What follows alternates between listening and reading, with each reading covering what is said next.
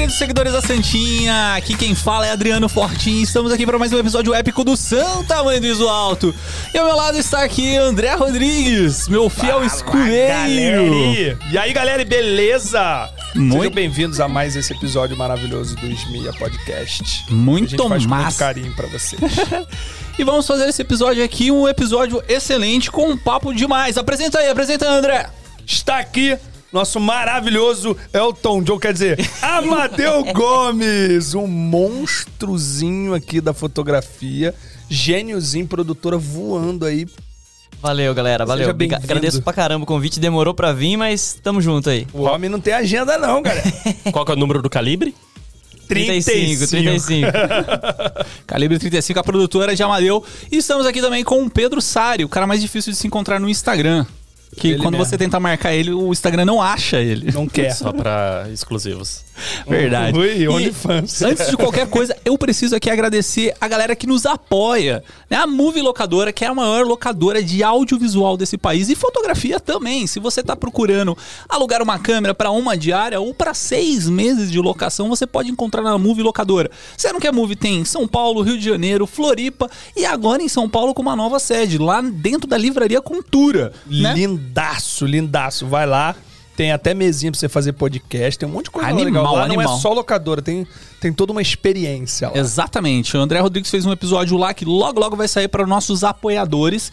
E falando aí só rapidinho da Move, se você tá procurando equipamentos da Fuji, você consegue locar lá da, e da Vel para editar também. Preciso falar aqui da Canon, que a- nos apoia aqui com essas câmeras maravilhosas aqui, que, que faz que a gente entregar essa qualidade maravilhosa para vocês aí todos os- todas as semanas aqui no Santa Mãe do Iso Alto. Canon Cine Pro BR. Falei certo? Falou certo. Canon Cine Pro BR. Não sei pra ver. Exatamente, é o Instagram, Canon Cine Pro BR. E também preciso agradecer aos estúdios Lampu. Os estúdios Lampu, que é o que fornece esse espaço aqui para podcast. Nossa casinha. É nossa casinha. Tem um espaço aqui de podcast, tem espaço para você gravar EAD, se você quiser utilizar. Ó, tem umas, umas- um espacinho bacana lá na frente também. Você pode utilizar chroma key, pode colocar telão de LED, pode colocar fundo branco. O que você precisar, cara, é aqui nos estúdios Lampu. Então, tá procurando estúdio aqui em São Paulo, região Itaim Bibi, Brooklyn e tal, estúdios Lampu, não tem dúvida. A gente tava ajustando pra fazer uma aqui esses dias aí. É legal porque tem equipe já. Então você, você não precisa ficar preocupado com parte de elétrica. Tudo, os caras já têm equipe de elétrica, tudo já montadinho. É legal. Exato. Tem Exatamente. camarim pro convidado e Tem quer usar camarim. essa C300 aqui. É, Exatamente, você quer aproveitar toda essa estrutura, é estrutura aqui no podcast. Lampu. Já chega no rec já.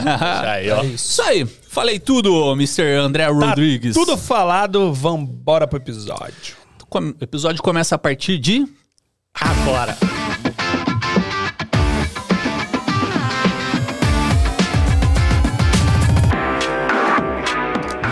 E aí, Mr. Amadeu?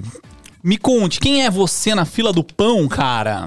Pô, vamos lá. Então, eu vim do interior, né, de Sorocaba. Comecei a produzir eh, vídeos comerciais pequenos, como todo mundo, todo mundo já começou, né? Aquela produçãozinha interiorana que você faz até vídeo de shop tour da vida, sabe? Aquelas paradinhas assim. E com o tempo fui conseguindo eh, crescer dentro do segmento, né? Produzindo muita coisa de guerrilha. E hoje a gente tem a produtora Calibre 35, que a gente atende diversos segmentos, principalmente o mercado imobiliário, né? E a gente atua com a nossa filosofia, né? Nasceu de da gente usar o audiovisual como uma ferramenta de contar histórias, né? De contar, é, dar voz aos anseios das marcas. Então, assim, de lá de trás a gente sentia que é, o mercado ele era muito travado, né? Em termos de comunicações, porque há 15 anos atrás a gente via, por exemplo, é, aquela comunicação muito engessada, que dependia talvez assim até da- dos meios tradicionais. E com a internet, com as redes sociais, a gente, a gente possibilitou, né, ter um espaço de produzir conteúdos um pouco mais diferentes e mais versáteis para diversos segmentos. Então, a gente conseguiu trazer algumas linguagens um pouco diferentes para adequar para esses cenários é, diversos, né? Certo. E, e, assim, o que, que é o, foco maior da Calibre 35? O que que. Onde vocês estão nichados ali de trabalho? Principalmente a gente atende o mercado imobiliário, porque é um mercado que acaba é, permitindo também diversas possibilidades para você narrativamente construir é, conceitos, né? Hoje em dia, é, ninguém compra um, um, apartamento, né? Ou faz um investimento imobiliário sem pensar nos valores daquele produto, né? Por exemplo, quando você vai comprar um apartamento, você pe- pensa na sua vivência, na, na sua conexão com o bairro. Então, aí, às vezes, às vezes a gente tenta sempre filosofar, buscar é, trazer uma. Vamos imaginar assim, como se, se o produto fosse uma pessoa, quem, qual pessoa ele seria, né? E a gente procura trazer iden- essa identidade para dentro dos nossos materiais, né? nossos, nossos filmes. Ah, Esse é um negócio legal, né? Que é a construção de persona, né? Isso. Que é, assim, para quem, quem não, não sabe o que é isso ou quem não tem, né? O que, que é basicamente? Você tem o seu produto ou você tem a sua empresa e você cria uma- um personagem, né? Um, um, sei lá, quem seria o seu possível cliente. Né? Então, se o meu, meu produto é um produto muito dinâmico, então um- a minha persona é normalmente um, um adolescente ou um jovem, né? Porque, assim, pela lógica, né? Idosos e bebês não vão ficar vendo produtos muito dinâmicos, né? Então é uma parada bem legal. E que eu ia falar pra você, você falou do, do mercado imobiliário, né? Tipo, além do mercado imobiliário, vocês atendem algum outro tipo de produto? Sim, a gente já atendeu clientes em outros segmentos também, segmento de energia, né? A gente já fez materiais é, educacionais, por exemplo, para Congás, é, fez uma campanha já para Postos Ali, enfim, para alguns outros segmentos. Porque é, eu acredito que, assim, é, o principal foco da Calibre hoje, como eu falei, que era a ideia de você poder traz- trazer a narrativa audiovisual para as telas, é, é, a gente tenta sempre buscar uma reflexão sobre os valores de cada empresa, de cada produto ou de cada é, algo que precisa ser promovido, né? De cada campanha. Então, assim, a gente produz hoje muito também filmes institucionais para indústrias de diversos segmentos. Então, sempre quando a gente tenta buscar essa reflexão, acho que aca- acaba saindo daquele institucional tradicional que você fala, ah, empresa de 10 anos no mercado. Não, a gente tenta refletir sobre os valores, né? Porque eu ac- acre- acredito que as pessoas elas se conectam com narrativas através de, de linguagens e de discursos que, que elas se é, que elas se identifiquem de alguma maneira, entendeu? Então a gente tenta impo- colocar isso nos nossos conteúdos. Que, que da hora, cara. E principalmente pensando assim, talvez até passando o carro na frente do boi um pouco na conversa aqui, mas eu, enquanto você falou, eu fiquei refletindo o quanto isso já era importante, o quanto a gente sempre quer morar em algum lugar que a gente se identifica, que a gente vai se sentir confortável, porque afinal é onde a gente vai passar a nossa vida. Mas eu fico pensando o quanto isso não ficou mais importante ainda após pandemia, né?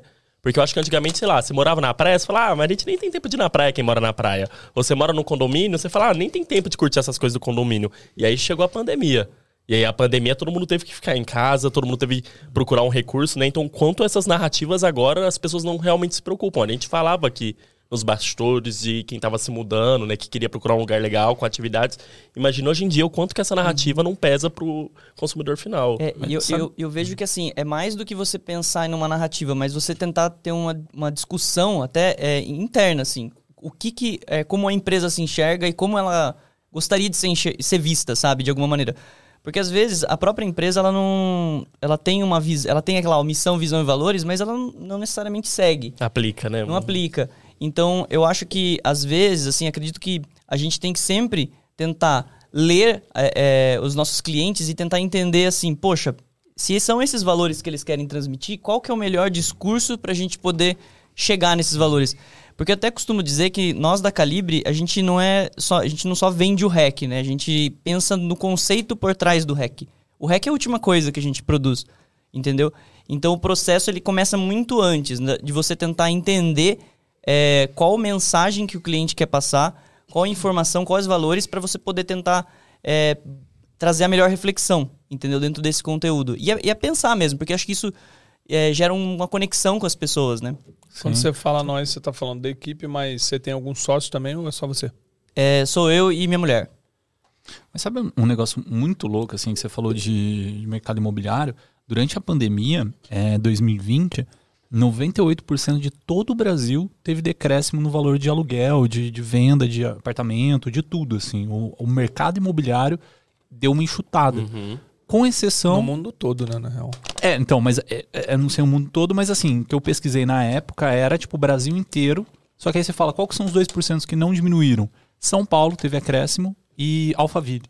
Tipo assim, lógico, deve ter alguma uma cidade ou outra que também acaba entrando no, No meio eu disso. fui interior- procurar Quem pode aproveitou. O interior Eu fui também. procurar apartamento na pandemia. Não, mas interior cai, muito. que- interior cai pra- caramba, cara. Eu pagava num, num apartamento lá em Campinas, né? Porque a gente tinha, na época eu tinha um apartamento em Campinas e aqui em São Paulo.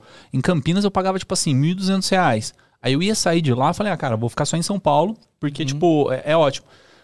Que, não, mas é porque na época. E o né, pagar, o cara tem um apartamento lá e outro aqui. Não, é porque minha, fami- minha família é toda de Campinas. Aí na época tava com a minha ex, tava com meu filho e tal. Aí eles ficavam em Campinas e eu ficava aqui em São Paulo, né? Tipo.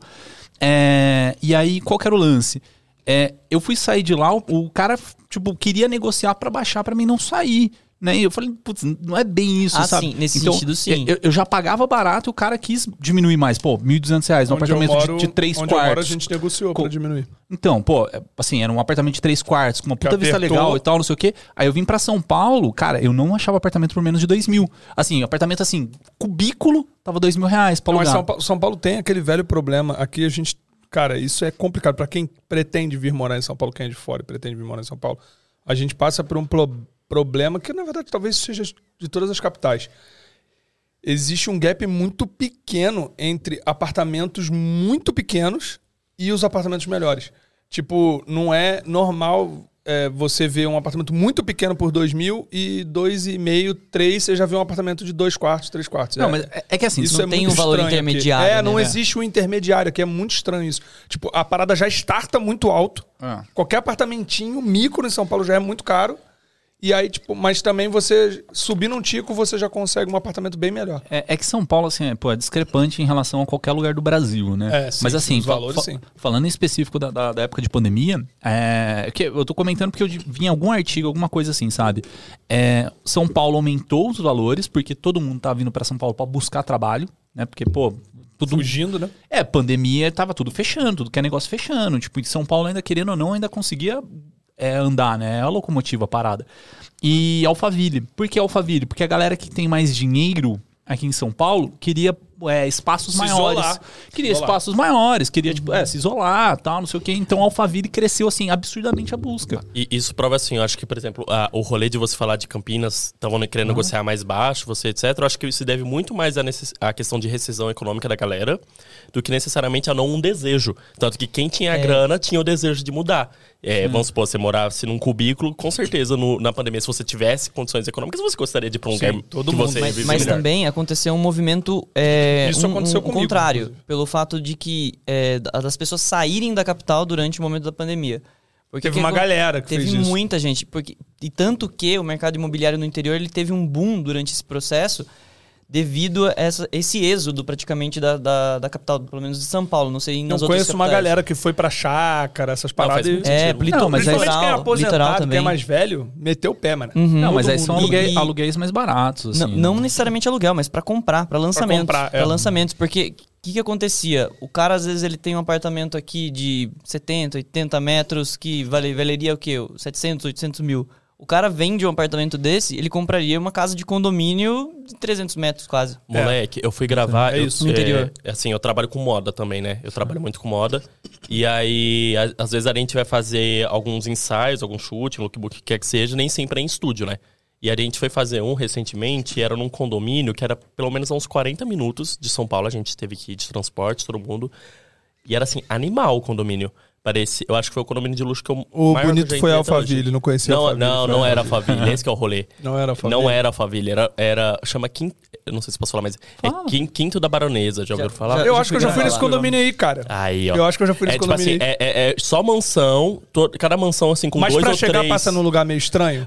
Cara, não vou lembrar porque eu tava É, bem ela- dormindo. Acho que é em Pra Valinhos, chegar, na região de é, Valinhos. pra lá, né? chegar lá passa num lugar meio Atibaia. Mas estranho assim- você cai num condomínio bizarro. Não, é de bizarro. Pra tu entrar, parecia que você tava cruzando a fronteira. Tipo assim, de guarda, de cancela, Mas o Alphaville é assim armado. também, é não, não é assim ainda. também, mas É é um porque eu, eu já passei, mas eu achei, eu achei maior, pelo menos nesse sentido. E, e aí eu fui conversando com a galera, né? Porque a gente entrou lá pra fazer o shooting, etc. E o pessoal falou: não, o condomínio tá cheio de, de mansão construindo ainda, porque começou na pandemia. Na pandemia os caras queriam triar. Tinha muito terreno lá Saiu também, né? fora. E aí, é, e aí? Ah, não, não, é gigante o lugar, é gigante. Construção civil cresceu bastante. Tem uma mas- hípica lá mas- dentro. Mas por que, que eu, eu tava falando disso aí, do, do Uhum. questão de São Paulo, Alphaville e tal? É, porque teve um- um- até uma demanda grande de videomakers em Alphaville. Né, você vê, por exemplo, o Donofre foi para Alphaville, o, Je- o Jeff Dutra foi para Alphaville, o, o Isaac foi para Alphaville. Do Nofre foi e o- levou a galera dele ainda. Todo, todo, todo mundo que tá trabalhando agora pra ele de assistente tá se mudando. O Cara, Vitinho tá se mudando. É, é porque, tipo, quem mora em São Paulo pra ir pra Alphaville é, É uma foda, viagem. é. Mas assim, é, é outro patamar, assim. É, é engraçado porque Alphaville é um bairro de Barueri, só que assim, você chama Alpha- Alphaville como se fosse uma cidade. Porque Não, assim, é separado. O é bagulho é, separado. discrepante. Totalmente né? separado. Mas aí que aconteceu? A galera começou a fazer muito é, vídeo, muito trabalhos ali de empreendedorismo mesmo, né? De, de empreendedorismo, de empreendimentos é, lá. Então, fazendo tipo. É um, um lançamento de um, de um prédio, alguma coisa do tipo, que era um videozinho simples, os malucos já enfiaram FPV, já enfiam um monte de coisa doida, sabe? Faz aquele, aqueles é, stories de. de Pra publicar né, no, no Facebook, no Instagram. Reels e é, tal. Reels e tal. Só que aí já faz, por exemplo, com um gimbal mostrando todo, do- todo o ambiente, com uma narração que aí, tipo, começa a mudar a linguagem, né? Então é na Calibre, E- na e- Calibre e- vocês procuram usar essas linguagens diferentes também? A gente faz, mas é, geralmente o que, o que tem vindo bastante pra gente é os vídeos principais de lançamento, que é o vídeo conceitual, que daí a gente vai entrevistar é, arquitetos pra gente entender o conceito do produto. Vídeo de campanha que também é, às vezes vão pra TV também, né? Que é aquele vídeo mais varejo, mas ele também tem que ter um pouquinho ali de, de desejo, de conceito e tal. E é basicamente isso. Geralmente é uma defesa do produto. É, e vídeos de ações especiais, é algo que reforce a marca, porque tem muita construtora que ela, ela busca ter, o, ter o, o seu trabalho de branding para trazer uma relação de confiabilidade. Principalmente no interior, porque é um público que às vezes no interior ele é um público mais arisco, né, para poder comprar é um lançamento ou algo na planta, né? Porque a galera às vezes fica com medo da construtora. Mais tradicional, né? É mais tradicional, né? Isso, porque no interior acontece muito casos de construtoras Sumir, Largar- né? quebrarem, largarem a obra. Já aconteceu, já, já vi alguns casos, inclusive.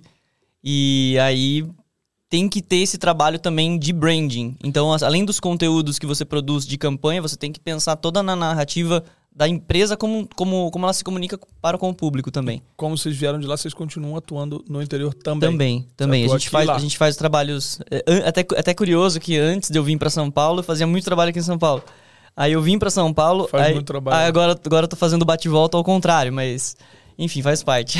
Daí vem falou a mesma coisa no, no episódio É. dele, né? Ele falou, cara, colhei em São Paulo que eu tô mais pegando é trampo no interior. Direto. É, eu, eu Direto. acho que rola aquela questão de valorizar quem, quem tá fora. Talvez, é. acho que você passou por isso também, né? É, não, acaba, acaba acontecendo mesmo. Mas é assim, só, só pra entender, 2020 você tava aqui em São Paulo já. Já, eu vim em 2019. Certo. E o crescimento de vídeos pra você aconteceu 2020 pro não, interior, na não? verdade a gente pro, inter, pro interior eu já fazia algumas coisas, mas a partir de 2018 começou é, a acelerar um pouquinho mais no interior. Tá, aí você já Mas tinha uma, uma certa já cartela. Tinha, já tinha uma cartela. Tá. Por que, que eu tô te perguntando disso? É.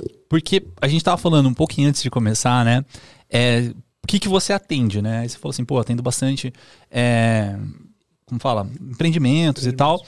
É, mas por que, que você atende? Aí você comentou comigo que você falou assim, ah, foi porque foi surgindo mais. Uhum. Né? E tem, tem isso, você seleciona os trabalhos que você pega ou os trabalhos vão um encaixando no outro e um vai acabando Isso. passando, sei lá. Mu- Muito, muito aconteceu devido a indicações, né? Às vezes uma, uma, uma construtora vê um trabalho que foi desenvolvido, às vezes derreteu um produto, vendeu muito, pô, quero saber quem foi o cara que fez. E aí, tipo, acabam vindo atrás. Mas acho que, acho que assim, todo esse processo, é, ele, ele aconteceu não devido somente ao mercado imobiliário. Eu acho que rolou muita experimentação da parte nossa com outros tipos de clientes para a gente chegar nas, nas linguagens, nas soluções que a gente tem hoje. Sabe aquela coisa que você tem, às vezes, uma. é, recebe um cliente que, poxa, um cliente que às vezes não tem tanta grana, mas ele te dá uma oportunidade de você fazer algo diferente. Aí você fala assim, pô, vou apostar numa linguagem aqui nova. Aí você faz. Aí a partir disso você acaba tendo um portfólio, um material para você poder mostrar para outros segmentos. Então, e a gente sempre é, buscou escolher é, os nossos clientes que a gente consegue ousar nessas, nesses, nessas experimentações. Porque é, aí a gente acaba tentando ter esses materiais como uma forma de você ter um case, né? Para você poder apresentar, de repente, até para um outro segmento, entendeu? Então, aí dentro disso, o mercado imobiliário acabou aparecendo. Dentro do, desse, desse processo de experimentação com outros tipos de clientes, clientes de, de vários segmentos. Tem até uma situação bem curiosa, assim, em relação a essa reflexão de linguagem, reflexão de filosofia. é, tem um, um- um episódio que foi muito curioso, assim, pra nós, assim, em termos de crescimento, que foi uma empresa chamada Qualigrama. É, e foi, foi até um marco, assim, pra gente, porque eles... Meu, o negócio dos caras é, nós plantamos gramas. Tipo, queremos fazer um vídeo institucional. É sério, é, a, a vibe foi essa. Aí, Difícil. não, e aí, tipo, eles tinham um vídeo institucional bastante antigo, contando a história deles, só imagem aérea, mas assim, mal executada. Nós plantamos gramas desde É, Ah, mas imagina que fofinho o 1960. time-lapse da graminha subindo. Ma- pô. na- E aí, qual que foi a nossa solução? Aí a gente tentou pensar assim, cara, como que a gente poderia contar uma história da grama de uma maneira diferente? A gente tentou pensar assim, cara, e se a grama contasse essa história? A gente contasse, colocasse pela perspectiva da grama. E aí a gente fez um roteiro, um texto que a grama. E só no, só no meio do filme revela que é a grama que tá contando a história. Então ela vai, ela vai contando assim, pô, eu tô com vocês em todos os momentos. No, no momento que você larga tudo e vai. Pega e vai viajar, porque eles vendem gramas pro, pra, pras concessionárias de rodovias. Então aí a gente mostra um carro viajando. Ah, tô com você quando você- tô você vem com a sua família, tipo, num parque. E a gente foi construindo um, um texto assim.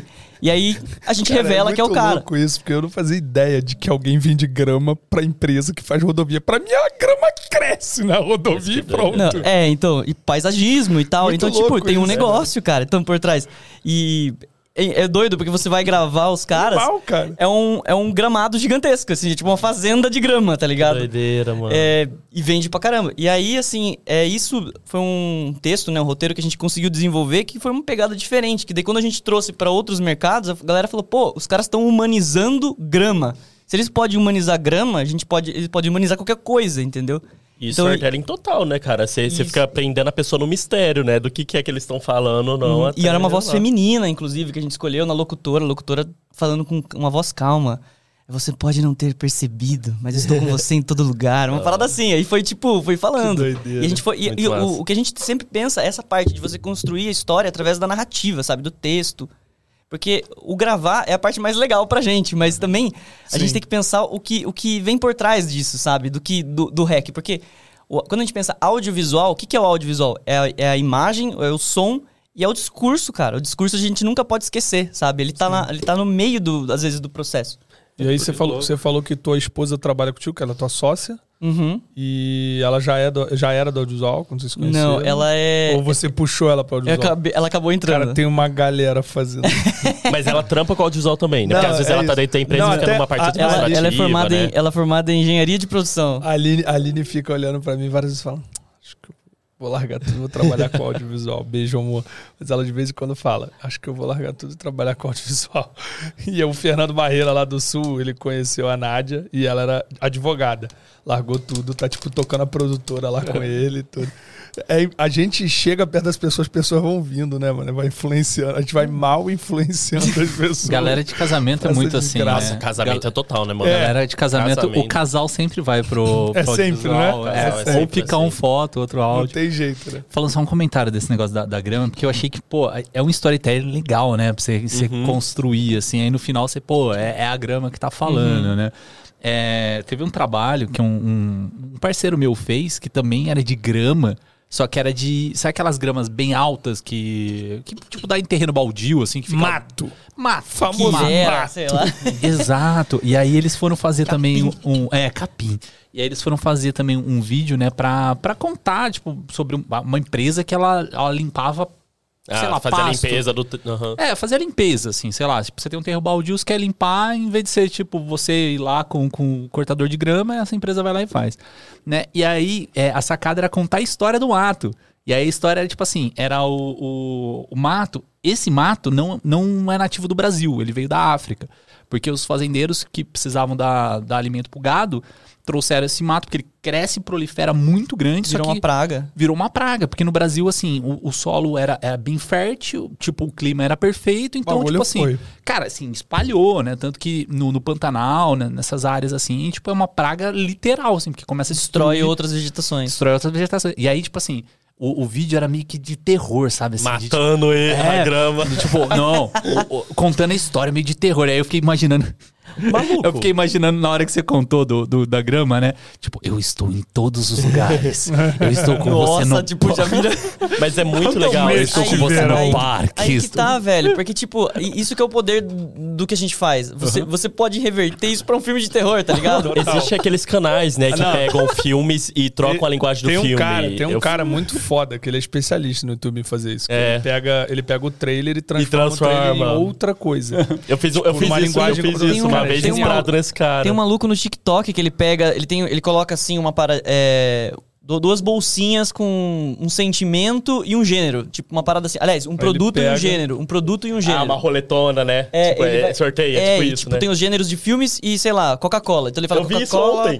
Coca-Cola terror. Terror. Então daí como que seria o filme de terror? Coca-Cola. Aí ele monta todo. Cara, isso é muito louco. Eu, eu ia Genial, assistir agora porque me mandaram esse vídeo ontem. É fantástico. Depois eu posso mostrar pra vocês no final do episódio. Mas é fantástico porque ele, ele brinca. E não é só, tipo assim, ele não só tentou fazer um filme de terror. Ele fez um filme de terror, mas ainda sendo uma propaganda da Coca. Isso. Ele fez um jeito que ainda era convincente, ainda era legal. Ah, Isso eu vi que é uma mina sentada no É. sofá, né? Esse é legal. É muito bom. Mas isso é um lance que é, tipo... É, eu sou velho, eu eu acho que TikTok. É só uma parada que. é uma parada que só o audiovisual consegue, mano. Porque é o seguinte. Por que, que você é, assiste alguma coisa, né? Você assiste pra buscar algum sentimento. Qualquer sentimento que seja. Sei lá, você quer medo, é, sei lá, romance. Você quer. Você sempre busca uma risada, né? Você quer, tipo, rir. É um entretenimento, né? É, mas assim, o entretenimento em si, se você parar pensar, ele gera um sentimento em você. Nem que seja o sentimento de tédio, que tem também. Que isso É, às vezes é, é propriamente colocado de propósito Sim, dentro de uma narrativa. total. Exato, sei lá, a pessoa, ah, eu ligo a TV pra ficar, tipo, fazendo nada, tá ligado? Tipo, é um sentimento de tédio, tá ligado? Mas assim, você busca um sentimento. Você não, tipo, vai buscar uma produção, não vai no cinema pra caçar nada, né? Então, quando, quanto mais sensações você consegue cultivar numa pessoa, mais marcante isso vai ficar. Então você pega assim, os grandes é, comerciais, tal, os, o. Como que é o prêmio que dá dos comerciais? Putz, esqueci, mas. É o prêmio sim, que dá pros uhum. comerciais. Você pega os. Cannes os- lá- lá é o, os Ah, o Cannes, Cannes, o Cannes, sim, sim. você pega, tipo assim, o- os grandes canes, cara, são é, comerciais que marcaram sentimentos. Por exemplo, tem um, um da, da Boticário que, assim, me marcou absurdo, velho. Que é, é um menininho, né, que é- ele tá na escola tal. Aí tem várias crianças, assim, né, aí a, a professora pergunta pras crianças assim, ah, como que é sua mãe? Aí um fala da mãe dele, a minha mãe é alta, tal, não sei o quê. É, a minha mãe é magra, não sei o quê. E, e pergunta pro menino principal do, do filme, né, do, do comercial. Aí, como que é sua mãe? Ah, minha mãe é brilhante, ela brilha. Aí todo mundo começa a rir dele. É uma estrelinha. Morreu. Aí, ô louco, não. É uma estrelinha. É, ué. bom, Não, eu imaginei isso. Minha mãe, minha mãe, Minha mãe é- morreu e minha ela mãe virou morreu. estrelinha. Não, não. Cara, eu pensei. Nossa, fica pesado já, né? Boticário, minha mãe morreu, tá ligado? Nossa, no dia das mães, Ah, a hein? versão de terror. Cara, de cara, eu pensei isso. Não, pera aí, eu vou contar. O Boticário nunca vai contratar ninguém nessa mesa aqui, ó. E aí, qual que é a sacada? o, o menino, assim, tipo, todo mundo ri dele e tal. Ele chega em casa mó triste e tal. E aí, e, a- e aí ele dá uma, uma ajeitadinha no óculos dele e tal. E aí tá a mãe dele na. na no, fala, na cômoda dela, pegando um perfume boticário. E ela espirra nela o perfume. Na hora que ela espirra, o, o perfume vem no Ah, óculos do brilhando. menino. E começa a brilhar o corpo da, da Ah, mãe. que Cara, sensacional. Puta plot. Sensacional, tá ligado? E tipo, Fofo. cara, me- dá um. Puta dá um plot, porque no início tu achou que era estrelinha. Não, com certeza Não, mas que ideia fofo, é que fofo. Na hora que ele fala minha mãe é brilhante, com certeza todo mundo pensa, porra, a mãe do moleque morreu, e aí, tipo, o comercial segue e tu vê que não. Não, tipo. Tem um plot twist Ele aí. não, mas não, é legal. Ele, ele não podia, leva nesse sentido. Podia ser a mãe espirrando a luz e como ele é pequeno, ele vê contra a luz e aí vê aquele É. brilhinho da refração. Dá pra pensar muita coisa legal Tipo, mesmo, cara. É Sensacional. E você- para assim, cara, você tem 30 segundos pra você fazer um filme que vai emocionar alguém, tá ligado? É muito difícil. Cara, velho. e, e você falou em publicidade. Cara, quer um programa melhor do que na hora do intervalo? Era o melhor programa que tinha na televisão, era isso. Que você assistia um programa de TV pra ver intervalo do intervalo. André entregando a idade Ah, aqui, você não tem idade, né, Ninguém aqui Muito conhece. louco. Alguém você conhece? não- você tem idade sim, tu tem a minha idade. O quê? Não é Polishop? O que, que você tá falando? Na hora do intervalo. Passa- você passava não- no Multishow, né? Isso daí, mano, né? Eu não conheço, Primeiro, não, antes passava na manchete, depois foi pra RTV e depois pro Multishow. Caralho, só de falar manchete. Tá. Mas o que, que é? Entrega, um programa entrega que... Era um programa que passava os melhores comerciais. Na época que a internet não existia, né, meu filho? Você não podia ir pra internet ficar Cara, vendo comercial então, peraí, legal. vamos meter aqui. Então era um, comerciais, programa, era um programa sobre intervalos. Comerciais que eram incríveis, os da Pepsi antigamente. Eram animais. Então, era um aí, programa por isso sobre faz essas sentido. coisas. Era, É, eu acho que assim, esse, esse lance da, da Passava grama propaganda que a gente gringa. tá falando, assim, você, você, você- a gente tem que pensar o seguinte, como Imagina se você tem o produto mais complicado pra você poder é, vender. Como que você faria? Eu, eu, às vezes eu me pego pensando assim, sabe? Tipo, como que eu faria uma propaganda de papel higiênico? Sabe? Tipo, pô, sair do clichê. na casa do Entendeu? Não é verdade. Mas era do cheirinho esse, eu Cara, acho, né? é, é uma parada, é uma parada foda, porque, tipo, isso acaba estimulando a gente a, a tentar refletir sobre formas diferentes de você fazer, às vezes, é, a mesma coisa, ou, tipo, é, traz- trazer uma linguagem nova, ou trazer uma, uma- uma- uma- um formato diferente, sabe? Uma narrativa, sei lá. Não, e, e tu falou, tipo, que, é, que a gente gosta de recar, né, etc. Mas, porra, a sensação que eu tenho quando eu faço, eu- quando eu penso uma solução da hora pro cliente, eu acho tão prazerosa, sabe? Além do audiovisual, que é o que a gente já faz normalmente, mas acho tão gostoso isso, você poder pensar numa coisa, numa sacada diferente. Eu acho que agrega demais, demais, demais. E um- uma coisa que a gente tem, que é, eu acho que todos nós de audiovisual, assim, poucos a gente per- percebem. A gente, a gente tem um passo muito à frente relacionado é, ao atender os clientes finais do que muita gente de agência. Não diminuindo quem tá em agência, galera, mas assim, é o seguinte. é, acontece que, co- como a gente já tá fazendo é, isso o tempo todo, a gente tem o, o know-how da ferramentas, sabe? Do dia a dia. A gente consegue encontrar soluções de uma forma mais prática do que o cara que é só redator, entendeu? Então, quando você pensa em você, você escrever, Tu já tá em campo, né? você tá em campo, você sabe o que vai funcionar e o que não. Então, isso te coloca numa posição que você consegue, é, às vezes, oferecer uma forma diferente de você transmitir alguma coisa. Entendeu? Então, é um ponto bem importante, assim, de como a gente tem que se enxergar no mercado também para se posicionar em frente aos clientes, sabe? Ah, legal, mas você gosta de, de criar a história, de contar a Uhum. história. Curto, curto pra caramba. Na- Porque na- até um negócio que a gente tava falando no episódio passado, né? Tipo, o, o legal, talvez, assim, de, um sucesso, né? Do sucesso pessoal, é você saber o porquê você faz aquilo. Não exatamente o que você faz, mas o porquê você faz. Né? Por exemplo, eu gosto muito de adrenalina, né? Foi o exemplo que a gente usou no, no- na live, no episódio passado. É, então eu faço live porque eu, eu gosto desse sentimento de. Não é nem necessariamente adrenalina, mas a pressão. Eu gosto do sentimento de pressão. Porque, tipo, assim, você tá na- na- pressionado pra que o negócio aconteça, sei lá, tem que soltar um vídeo muito rápido, tem que. A live tem que acontecer e tal, não sei o quê. A pressão em si não é legal, mas o depois, sabe, aquele. "Uf, deu tudo certo. Pra mim é, é um, um Você tem sentimento que mais trabalhar no jornalismo na TV, pô. É, pode ser também. Tu ia amar.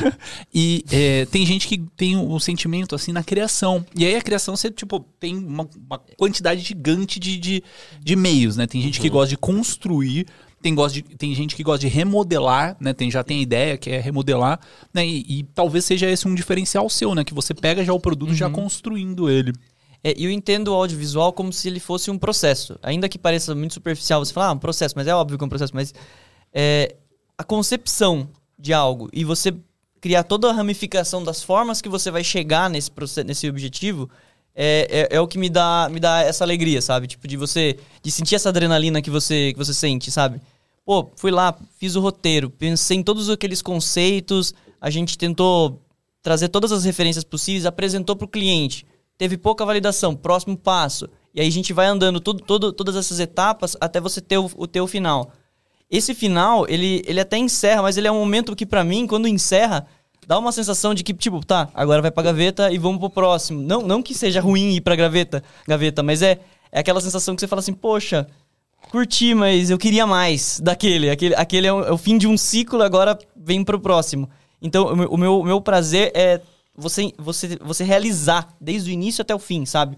Tipo, você mobilizar a galera, enfim. É muito doido, né? Que entrando nesse assunto, a gente consegue entrar numa coisa assim, até polêmica, que gera bastante discussão, mas é, eu acho que uma, um- uma das questões mais legais, assim, de ser filmmaker nessa área mais guerrilha do audiovisual, é exatamente porque você passa por todos os processos. E aí você acaba tendo muito essa noção que você falou. Não é à toa que, até mesmo se a gente for falar de cinema grande, muitos grandes diretores vieram da, da, da montagem ou veio de outro processo. Porque você vai passando pelos processos, você vai tendo essa noção do todo. Então é muito bacana essa visão de que vocês começaram é, de uma forma pequena e vocês mesmos fazendo toda essa parte do roteiro, etc. Porque conforme vai tendo um crescimento da empresa, que é uma coisa que a gente sempre espera, vocês conseguem manter uma certa essência. Né, vocês conseguem lembrar de como era a parte em campo e implementar isso para garantir ainda que o cliente atinja aquilo que ele está procurando. E isso, eu acho que isso que é o melhor, a coisa mais importante de você, durante esses processos, todos você falar, "Pera, tá, o que, que funcionou o que não. Entendeu? Depois sentar. Porque, é, cara, é até bizarro que o quanto de documento de produção a gente tem dentro desse processo. Então, cada etapa, cada ramificação que a gente vai validando ali dentro para que tudo funcione, entendeu?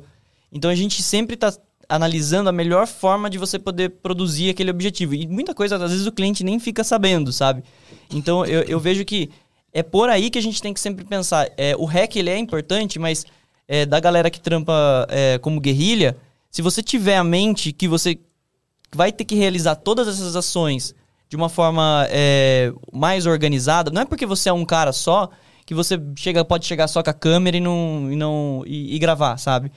É, você pode se preocupar com o clima, se o clima vai estar tá bacana, no dia, horário certo. Você pode se preocupar é, em validar os roteiros antes, todas as ações com o cliente, até para você não ter problema depois na no, no, final, que é, que é um, grande, um grande gap, né? Às vezes muito, você, muito, muito. De cliente. A gente nunca. A gente não. A gente. Pô, faz é muito tempo que a gente não tem recal. Recal, acho que o último que eu tive foi uns 5 anos. Recal de edição do zero, uhum. sabe?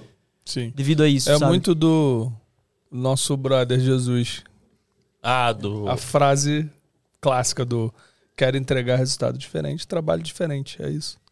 É muito disso. Faz, faz a mais. Procura o que você falou, pô, vai lá, mano. Visita o lugar. Descobre qual é o dia, como é que vai estar o dia. O que, que você pode fazer de melhor, entendeu? Tipo, analisa o teu trabalho. Não, não só pega a câmera e vai lá e faz. É, cara, é legal a gente ser o cara que se vira, que consegue fazer o bagulho com pouco e tal, mas quanto mais planejamento, quanto mais você se preocupar com o teu trabalho, melhor ele vai ser, sempre. Sempre, não adianta. A preocupação vai gerar um trabalho melhor. Você já fez aqueles timelapses que ficam mei, meses lá captando? Ah, fez então, da grama. Da, o da graminha crescendo aqui, ó. Esse, esse a gente não faz, porque geralmente as construtoras elas contratam um serviço que já faz isso. Então, Você já fez stand-up? É, já criam, já vem com um programa, um programa feito, já é, o cara digita lá, por exemplo. É, eu quero do dia tal ao dia tal, já, já desce, a, ele rende, praticamente renderiza as imagens para você. Então, é um serviço que também, para quem quiser buscar, né, é uma, é uma área que daria para poder pesquisar. De você deixar a câmera no local lá, tomando sol chuva é. e fazendo os timelapses longos. Mas a gente, nós mesmos não fazemos. Cara, eu fiquei bem louco. Eu vi, na Movie uma vez eu, eu fui lá. É, você tava naquele encontro lá da Movie? Que tava todo mundo lá? O... Ah, da Merlin? É, não, não foi, foi não, antes do. do acho que antes do Nadim Brasil que rolou. É, foi, foi um encontro que acabou rolando todo mundo assim. Tinha uma câmera lá travada no, na sacada, fazendo o time-lapse de uma construção na frente, né? Claro. Aí, cara, eu achei muito louco, muito louco. Tipo assim, era uma. uma opa, era um caixotinho assim só. Mas, mas tava fazendo o ah, é. time-lapse assim da construção inteira ou só aquele dia? Tipo, era uma coisa fixa que tava na movie e. Não, tava. Eles estavam gravando pra um cliente. Se bobear, deve estar tá lá montado até hoje. Que porque. Doideira, é muito ele, comum. É, porque assim, o, a construção ia demorar, tipo, anos. sei lá, um ano, um ano e pouco pra, pra subir o prédio, tipo, ia ficar lá. Você larga, você larga lá a câmera, powerbank, porque como a câmera ela só liga, bate a foto e desliga, uhum. cara, o consumo é ridículo. Baixo. Com é. powerbank não, ela fica, tipo, eternamente se, eu não, se eu não me engano, cara, ah, eu não vou lembrar o nome que é, mas no meu interior tá tendo uma construção com, de, de uma indústria. É, aquelas. É que não é indústria o nome, mas o no, da, fazenda, não, fazenda de, de energia solar, tá ligado? Uhum. Então eles, eles conseguem retroalimentar o próprio, o próprio equipamento, se necessário, sabe? para poder fazer essa captação. Às vezes tá ligado na nuvem já. É. Eu, eu ah, vi. Vai subindo Energia infinita? Energia infinita. É, energia infinita, isso. Não, a câmera, não. eu tô falando não. Mas não, mas é quase isso. É, você sabe, né? Fazer energia infinita, você pega o gato. Passa. Não, o, o Drico me ensinou hoje como é que faz energia infinita. Vamos, vou contar aqui depois do. Filha da mãe. é isso aí, a gente falando de câmeras aqui. E só existe um lugar nesse país para você comprar câmeras de audiovisual e fotografia. Sabe onde que é? Brasil Box. Aqui, Bra ó. Brasil ah, Box. Na brasilbox.us você encontra os melhores equipamentos de audiovisual, de fotografia, de drones, de, de tudo lá que você tudo. precisa, cara. Eles trazem direto dos Estados Unidos e com isso um precinho fica muito mais lá embaixo em comparação a lojas aqui do Brasil. Se você entrar no site Brasil, brasilbox.us ou se quiser colocar também brasilbox.com.br, também ele redireciona. É, você vai encontrar lá todos os produtos com preço em reais. Não, peraí, é um em preço dólar, em dólares. Mas aproximado em reais. É, e aproximado em reais. Então, assim, você vai ver o preço em dólar, então não tem erro, e o preço aproximado em reais, porque tem aquela variação cambial. Ficou com alguma dúvida? Quer saber? Quer tirar um. Sei lá, quer saber se tem alguma chama promoção? No chama no WhatsApp, Zap, chama Zap. no Instagram. A gente sempre recomenda isso. E fala que você veio pelo SMIA, porque aí eles ficam felizes que a gente também continua patrocinando a gente. Não encontrou. E se não encontrar alguma coisa lá? Só conversar lá Só chamar, eles, chama o Marcão. Porque resolver pra você. Exato, porque é uma importadora, cara. Então, o que você precisa de audiovisual? É, sei lá, a- às vezes o Marcão até me fala assim, pô, é, que produto que você precisa? Tal produto. Ele fala, cara, me manda o link do- da BH. Ele já me a falou gente isso já aí. vai resolver. Ma- manda o link da BH só pra ele conseguir resolver pra trazer o equipamento pra cá, que era coisas muito específicas.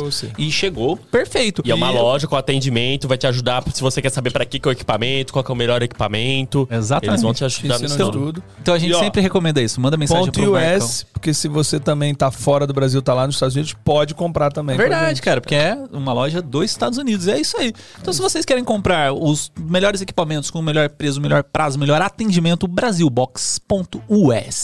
That's it. Cadê? E... Falando de equipamento, Voltando aí pra você concluir a sua. como que. Ah, é, não.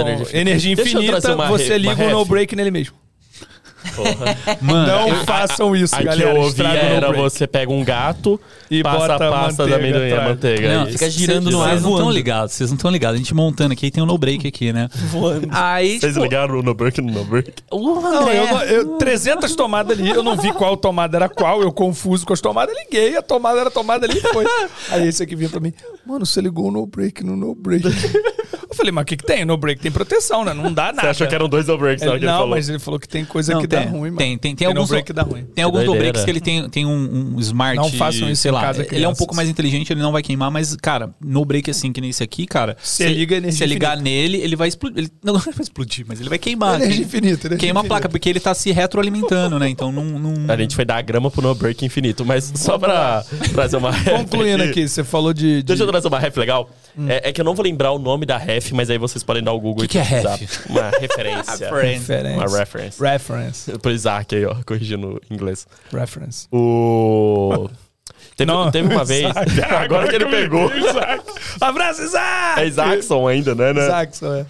Abraço, O- O Isaac. Isaac falou alguma coisa do episódio? Então, eu, Eu não eu, lembro, eu não vi depois eu vou comentário perguntar dele. pra ele. Eu vou perguntar pra ele. Eu vou perguntar. Isaac é um. É, Isaacson é um cara do grupo do SMIA, inclusive apoia em Que grupo fica do zoando o meu inglês, Que entendeu? fica zoando o inglês da galera. Ele aí. diz que o meu Porque ele inglês é é uma de. merda. Porque ele é de onde?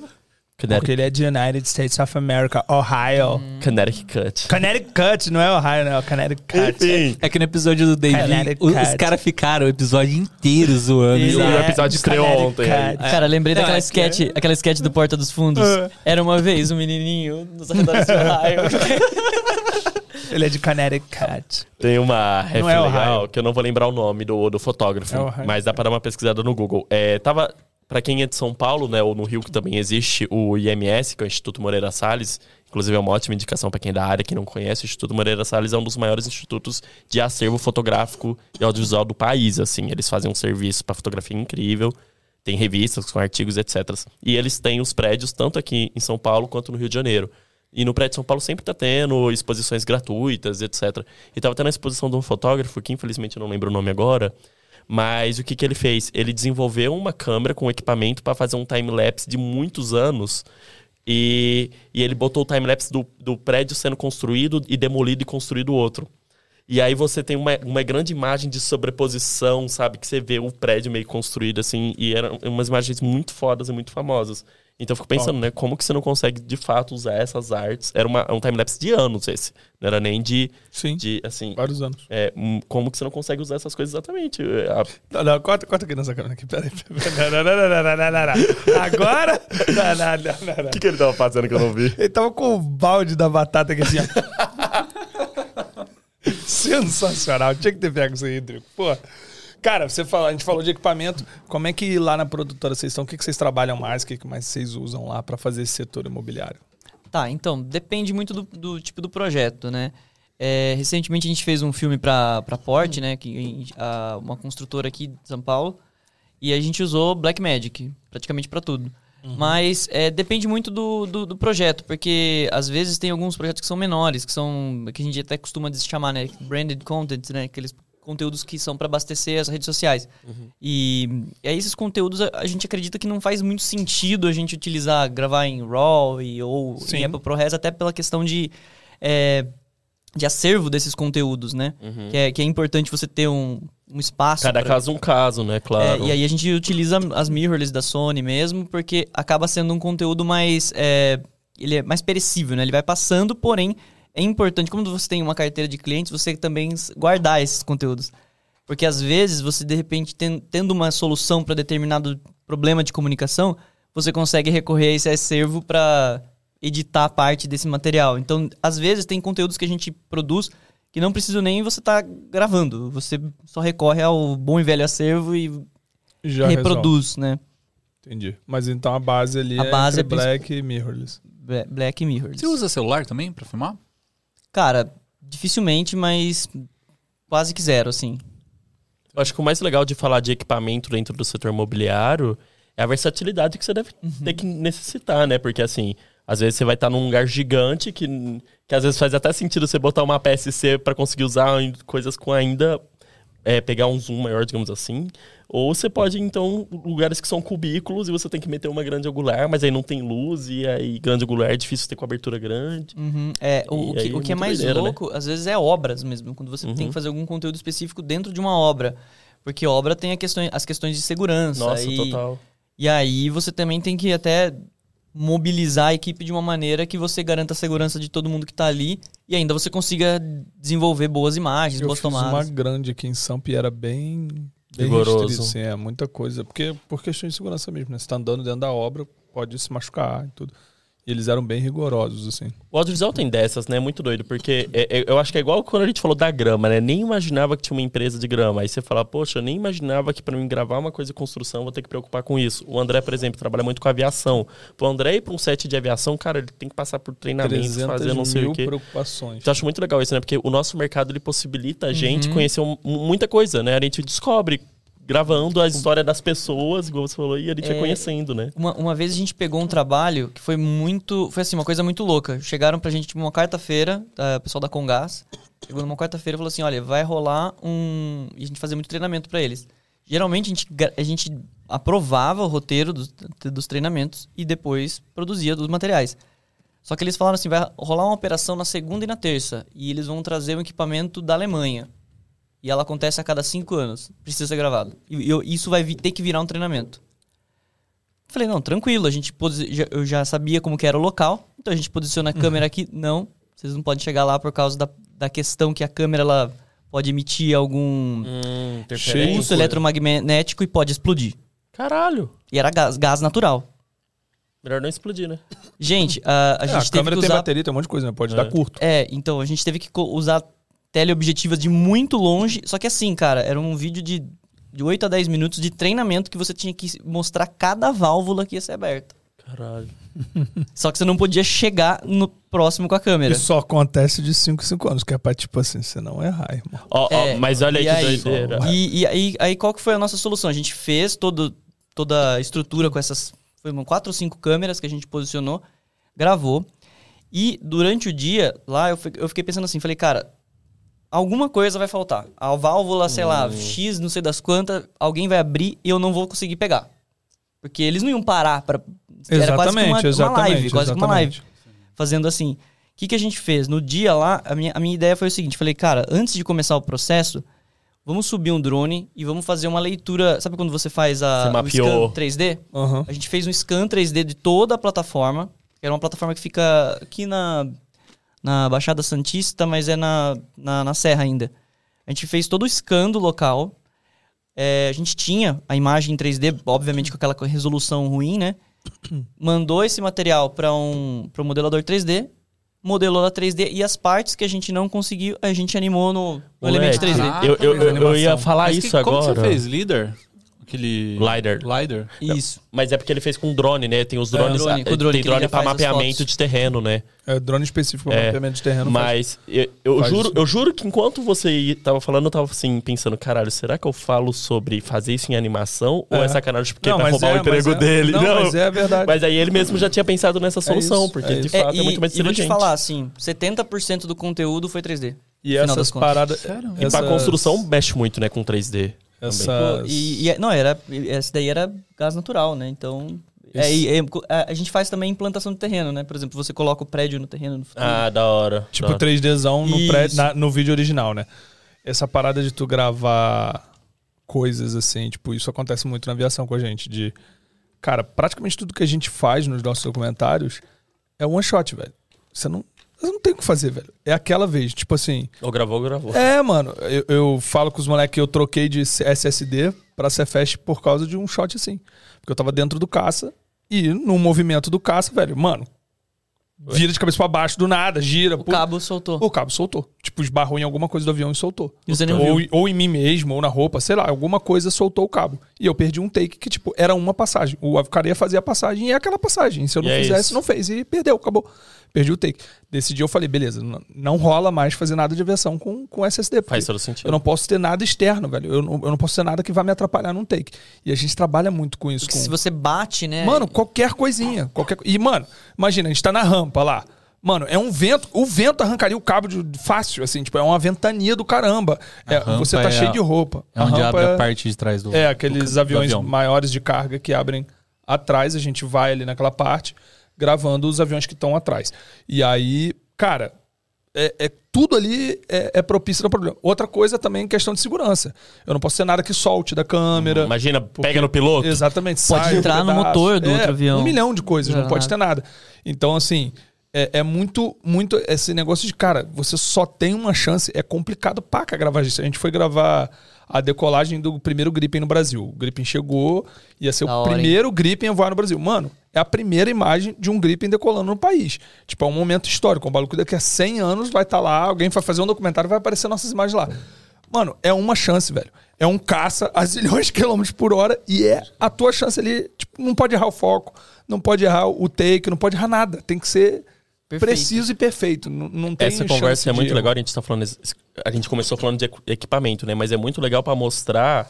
Eu acho que é uma discussão até legal, porque o SMI, eu acho que muita gente conhece o SMI iniciando no audiovisual. Mas o equipamento ajuda muito nisso. Não, não, o equipamento ajuda muito. Mas é exatamente isso que eu quero chegar, que existe equipamento pra cada situação, Sim. entendeu? Não existe equipamento melhor, pior. Eu acho que é, você tem que saber e Que conhecer é o o que seu ele falou. segmento, Ele, que é o que ele falou. De tipo, você tá numa Black ou você tá numa Sony. Pois é. V- vamos supor lá, é, o Cefest é super, é super incrível, super, vai te economizar espaço, etc. Mas ele é muito caro e às vezes pra um job que você vai fazer uma live muito extensa, não, Não vale. faz sentido, E assim como, às vezes, por exemplo, a gente. A grande discussão, né? Que falam a câmera crop e a full frame é melhor, né? E pra começar, não é nem crop, é a PSC. É. Pensa, nesse caso que ele falou que É ele tem que se crop. manter. Que ele tem que se manter muito distância de alguma coisa, uma câmera com. Isaac. Uma, Porra.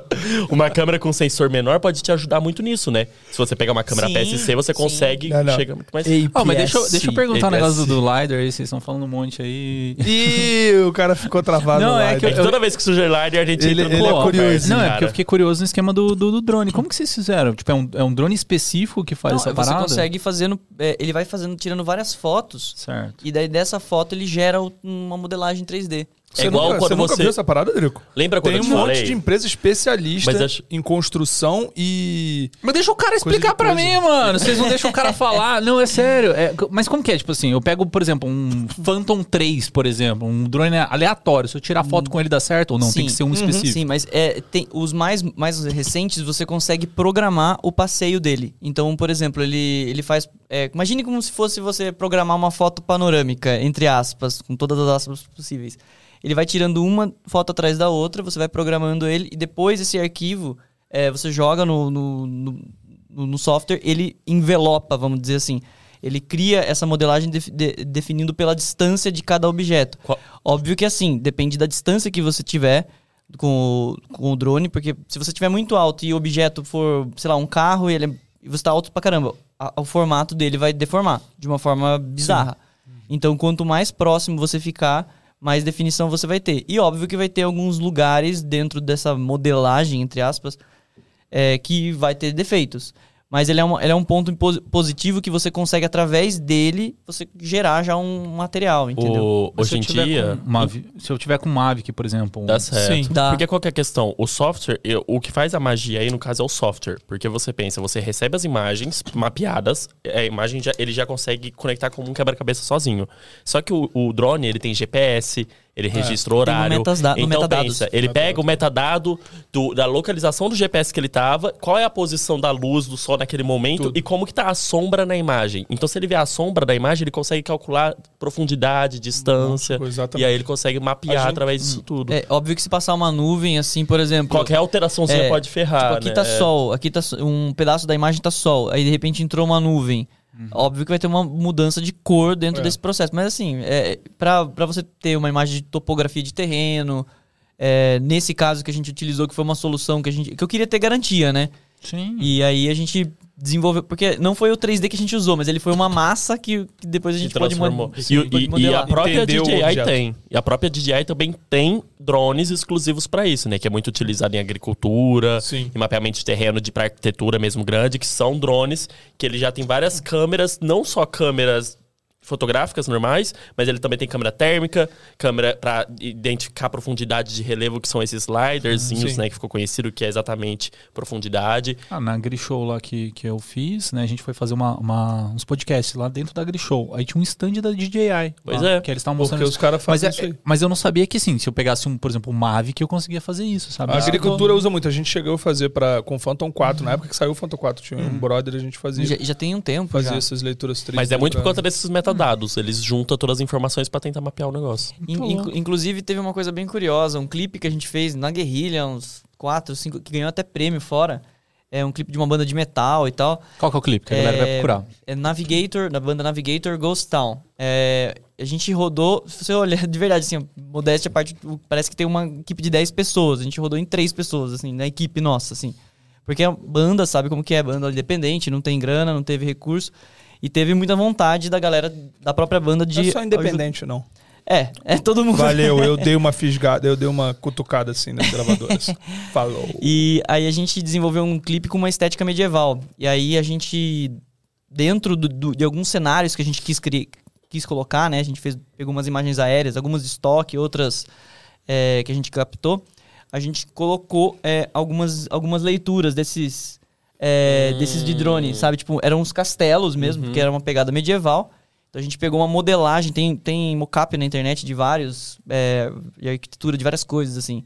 Então a gente utilizou esses mockups e conseguiu inserir, criou uma estética assim toda sombria, com uma pegada bem bem doida assim para uma, pra uma produção menor assim. Eu já falei isso. Legal em- que o teu conhecimento de, imobilia- de imobiliário pode ser Ah, usado pode aí, ser usado. porque você com certeza já tinha feito outras coisas de 3D. de- Uhum. Mapeamento. ambiente. né? Na verdade veio o contrário, o, é- é- essa essa Ou isso que vem. Isso, isso que foi trazendo. Mas assim, muito de experimentação. É, eu sou muito fã da, daquele Andrew Kramer, sabe? Que é o Nossa, Video videocopa. Copilot, essa das antigas. Então eu, cara, debruçava nos, nos tutoriais do cara na época que eu só editava e, E tal. até hoje o cara tá E firme o cara- forte o cara é os- fera demais. demais. E, e eu sempre gostei dessa coisa de você integrar o, a pós-produção com o real, sabe? Então, é, aí a gente, eu sempre ficava brincando, né? Assim, como de uma forma mais lúdica, assim, com algumas modelagens 3Ds e tentando inserir isso em cena real. É, de uma- óbvio, de uma forma muito simples, muito é, rudimentar, mas eu conseguia fazer algumas coisas. Através disso, eu fui aprendendo a desenvolver essas técnicas e conseguir colocar né, os, te- os, os empreendimentos no terreno, enfim, e fiz, fiz essa questão que eu fiz pra banda lá Navigator, Tem, enfim. tem, se for pensar, cara, assim, já entrando. É porque assim, eu acho muito bacana a gente sempre pensar na longevidade da nossa atividade, né? Ela sempre vai é, ter- seguindo novos rumos. E, por exemplo, essa questão de pensar, ah, em 3D, não sei o quê, pô, já tem um monte de construtor hoje em dia que faz um ambiente 3D para você poder olhar lá, você vê como é seria passear dentro do negócio, e aí agora com VR, por exemplo, já tem construtora que desenvolve o espaço para você poder ver como seria dentro desse espaço. Assim como não se fosse suficiente, no- é, eu lembro da ABC de 2009, né? Aqui em São Paulo, para quem não conhece, tem a, a, a ABC Cine, e eles fazem um, ABC. ABCine. E aí eles fazem um, um evento todo ano, né? Ficou pausado um pouco na pandemia, mas eles fazem um evento todo ano que chama Semana ABC, um evento gratuito sobre é, audiovisual, foto... Um dos melhores Um do dos melhores. Esse evento é animal. É animal. E aí eu lembro um ano que eu fui e tinha um cara lá que ele até deu uma palestra e ele tava falando sobre o uso da realidade aumentada. é, e ele era estudante de física, alguma coisa assim. E eles estudavam como você podia simular um deslocamento maior sem você perceber. Ou seja, eles, eles criaram uma barraca que tinha um metro quadrado a barraca. Você botava o simulador com um colete que traqueava o seu movimento e você andava uma caverna inteira. E você sentia que você estava andando a caverna toda, só que você só estava andando num metro quadrado, assim. Então eles usavam a, a ótica, a ilusão do cérebro, várias coisas do, ti- do tipo para conseguir simular. Então imagina você conseguir fazer nessas essas construtoras que geralmente tem um, um lugar lá onde eles vendem, Stand né? de Que tem, ma- né? é, que tem a maquete. VR. Você faz o stand e a pessoa pode andar dentro do, do, do apartamento na escala real. Sabe? Então dá pra pensar muitas aplicações pro audiovisual nesse sentido. Uhum. O Pedro ficou rico. Nesse momento, o Pedro acaba de ter uma ideia de milhões. A ideia de milhões. Pronto, me Mas contrata. algumas Até produtoras já batei. fazem, já fazem isso, já fazem. Já Mas já devem já fazer. rola. Ah, Quer dizer, Pedro, você se fudeu. eu, eu, juntei as- eu juntei os conhecimentos que eu tenho. Alguém já deve ter juntado antes de Já mim. né? faz, já faz, porque. Mas óbvio que não com essa, com essa, capaci- essa possibilidade de imersão. Mas, por exemplo, Mas é legal passeio, passeio virtual que você. Então faz, Pedro. que você faz o 3D. Você pega o 3D renderizado e você consegue passear pelos espaços de alguma maneira, que nem você faz no celular, isso já existe. já- É, então. Isso já é realidade. Já. Pra- É igual com empresa de carro faz com carro, que você É. carro e vê o carro. Quando acabar o podcast, a gente conversa ali Deixa eu fora. fazer, um, fazer uma propaganda gratuita aqui pra, pra um Instagram que eu tô seguindo demais, mano. Chama Vivian IKR Interiores. É... Não, é Viviane KR Interiores. Vou até né? adicionar aqui, vamos ver. É. gente Não, assim, no, no- se você parar pra pensar, não é nada demais. É que pra mim eu achei genial. Ela pega, faz aquele, aqueles vídeos em 3D mostrando como que vai ser um apartamento mobiliado e tal, não sei o quê. Só que ela faz isso direto, tá ligado? Ela tem um TikTok, tem um Instagram e tal. E toda hora fica mo- mostrando esses negócios. E eu tô muito nessa pilha de, tipo, como que eu vou mobiliar meu apartamento. né? E, e, cara, assim, se você parar pra pensar, em tese, é, é um software simples, que deve ter alguns assets, assim, pra você colocar os negócios. Eles devem usar isso aí pra fazer mockups, pra, pra, pra passar pro cliente mesmo, né? Como que vai ser o trabalho de, é, que ela vai fazer. E aí ela coloca isso aí no Instagram animado, né? Ah, tô vendo aqui. Aí tem, um- tem uns desses daí Obrigado. que do nada aparece uma coisa totalmente aleatória. Tem um que, que tipo assim, o cara, é, tá, mo- Pensei merda. é, tipo, tá mostrando um quarto de criança, tá ligado? Aí vai um construindo. dildo. Eu, eu, eu, tipo, mó sério, né? O, pô, legal, né? Um quarto de criança e tal. Aí, tipo, ah, pega aqui a janela, faz isso, consegue fazer um, um, um planejado aqui, a cama fica aqui e tal. E do nada aparece a criança dando estrelinha, assim, tipo, uma criança 3D muito travada, estranhaça. Dolinho, dolinho rolando. Um dolinho. Mano, eu comecei a rir, a rir. E aí, tipo, isso Mas tra- ela bota de propósito? Ah, é. Vai saber. Imagina o tanto de engajamento que não dá um negócio desse aí. aí muito esperto, Co- hein? bizarro. Coloca o Shrek depois, já começa a ficar mais Shrek, dançando dançando ainda. ali. É, ó, falando, Aquele carinha do GTA, assim. Tá ligado? falando é, CJ lá, o Não, mas CJ. direto, direto ela coloca uns negocinhos às vezes, tipo assim, a cabeça de um cachorro aparece no meio do nada, tá ligado? Porque ela tá mexendo com 3D, você vai enfiar. gênio. Mas esse negócio de engajamento é louco. Eu mandei on- ontem no, no grupo do do, do, brilho, né? SMIA, mano, puta ideia que eu tive, mano. Eu tive porque aquilo foi bug. Porque... Mas a ideia foi tua? Ai, foi? Lógico, eu patenteei. Peraí, qual que você tá Aquilo falando? não é do, do vídeo. Aquele vídeo que Não fez foi é. você? O do velho? Não, porque O- qual que é a sacada? É esse? O, o iPhone. Não, cê- acho que foi você que me explicou que é o HDR do Eu do- achei do que era o vídeo. HDR. Qual que é a sacada? Quando você tá no, no iPhone, aí você vai ver um vídeo que tá em HDR, o. o Eu o achei que era. tá? Mas é, mano. É, É, né? é porque quando eu gravo a tela, ele não dá o efeito. É, é. Óbvio. Você tá gravando a tela. Tá, calma, deixa eu explicar, a galera vai entender. É, tipo assim, eu tava no Instagram, folhando e tal, e aí um vídeo, ele se destacava muito dos demais. Chamava atenção. Assim, Demais, aquele- demais, tá ligado? Assim, eu tava vendo um vídeo, tava tipo com brilho ok, aí outro vídeo com brilho ok, aí na hora que eu passava nesse vídeo, ele puf, estralava no celular. Todo, todo o resto ficava mais escuro e ele ficava mais. Ele destacava. Ele ficava brilhoso, assim. Bizarro. Era propaganda do Boticário. Não, era tipo um negócio aleatório Você lá, um cara cara. dirigindo é, um carro. E aí, eu, caramba, mano, mas o que que tá acontecendo que o negócio tá, tá brilhando assim? Aí eu tentei gravar a tela, ele não fazia esse efeito. Aí eu peguei um outro celular, gravei o, o- eu mexendo no celular e mandei lá no grupo do SMI. Eu falei, mano, olha que louco tal, tipo... É, se parar pra pensar, é, o sistema seria simples, né? Tipo, você coloca no primeiro frame uma foto... Mais é, escura, Mais escura. menor. E aí, na hora que a pessoa, tipo, chegar no Entra seu um- vídeo, a, a foto escura vai sair porque já vai começar a tocar o vídeo, certo? E aí, tipo, já o vídeo fica claro e dá pum, aquele boom de, Você é de um luz. gênio do marketing. É, então, aí eu falei, caramba, mano, chama atenção demais, velho. Aí os, os meninos Aí me eu explicou, falei que era o HDR. É, os meninos me explicou que isso aí é, é- é padrão do iPhone, que é HDR, né? Mas, tipo, eu falei, pô, isso pode funcionar. Não, é, é, atenção. Não, qualquer, já- qualquer já tá tela. feito. É, É, qual- é qualquer Cinco tela segundos. HDR. Às vezes a gente precisa de 5 segundos pra captar a audiência. Numa Não, é dessa meio. você já... É um frame, filho. É um frame, é de um captação. frame. Mano, é bizarro. Mas pra quem não entendeu, só Não. pra não ficar Eu descontextualizado, usarei, né? usarei sua estratégia. O HDR, ele. genial hein? o- as telas, elas têm um alcance de nits, normalmente. O André pode até me corrigir, porque ele vai saber muito mais que eu sobre isso.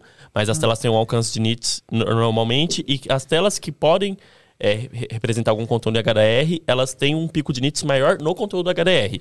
Então, se você vê um, sua tela proporciona essa opção e você vê um vídeo no YouTube que é em HDR, você vai ver que só a telinha do vídeo vai estar mais brilhante. Por isso que dá a impressão que o resto está mais O apagado. e objetivo disso, destaque. obviamente, é economizar bateria, etc. né? Porque se ela ficar O tempo todo no naquele pico. de HDR não faz sentido.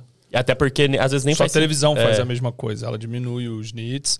E às vezes até quando entra alguma coisa, mesmo em HDR, quando entra alguma coisa muito brilhosa, ela tem o Auto Dim Ó, que é feito pra. Até vou mostrar aqui, ó, que eu tô no, no Instagram, pra quem tá... E, a- e a- e até porque enquanto você vai mostrando. Dá pra... Ah, você pode ir falando, eu vou Não, mostrar então, aqui pra a- até porque enquanto você vai. É, Não, peraí, deixa eu falar. Vai, esse vai, fala. vai, mostra. Ó, esse aqui é um vídeo qualquer do, do, do mesmo negócio. Na hora que você passa pro próximo, não sei se vai dar pra ver, mas ele, eu acho que ele tá- vai subir. Na hora que ele Ele tá reproduz. meio, Aí ficou. Ele tá meio escuro, aí ele, tipo, ele dá um clarão, tá ligado?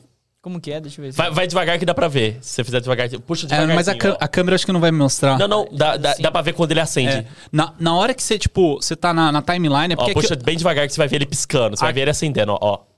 Acendeu. É, mas não, na câmera acho que não vai pegar. Deu sim, deu pra ver. Eu vi aqui pra no, no coisa. Deu? Deu pra ver. Claro. É, é porque... eu- Acendeu. ó, Aí. então, mas... é que na- quando você tá na timeline, esse piscada, velho, chama muita atenção, velho. O que, é, o que acontece? Os conteúdos, eles têm um dynamic range próprio, né? Então, o conteúdo, ele exibe a imagem de X a X é, stops ali. O, o conteúdo que é gravado em HDR, ele tem um dynamic range maior. Então, nesse momento... Não? É. ah, tá. é que você olhou pra mim com a cara. E- Então, nesse momento... Ia sendo julgado. É, eu já Não, fiquei não, assim. tem um Dynamic Range É, maior. tem um REC Dynamic- 709 você tá trabalhando com 7 a 8 stops É. e HDR muito Você mais, vai 20, de 10 sei pra lá. cima, é. É. E Então, assim, na hora que você vai exibir um conteúdo HDR, ele tem uma- um, um dynamic range maior. Com isso, faz sentido você aumentar o brilho do LED, porque você aumenta o nível de camadas de informação que você tem. Então, por isso que é nesse momento que o LED fica numa intensidade maior.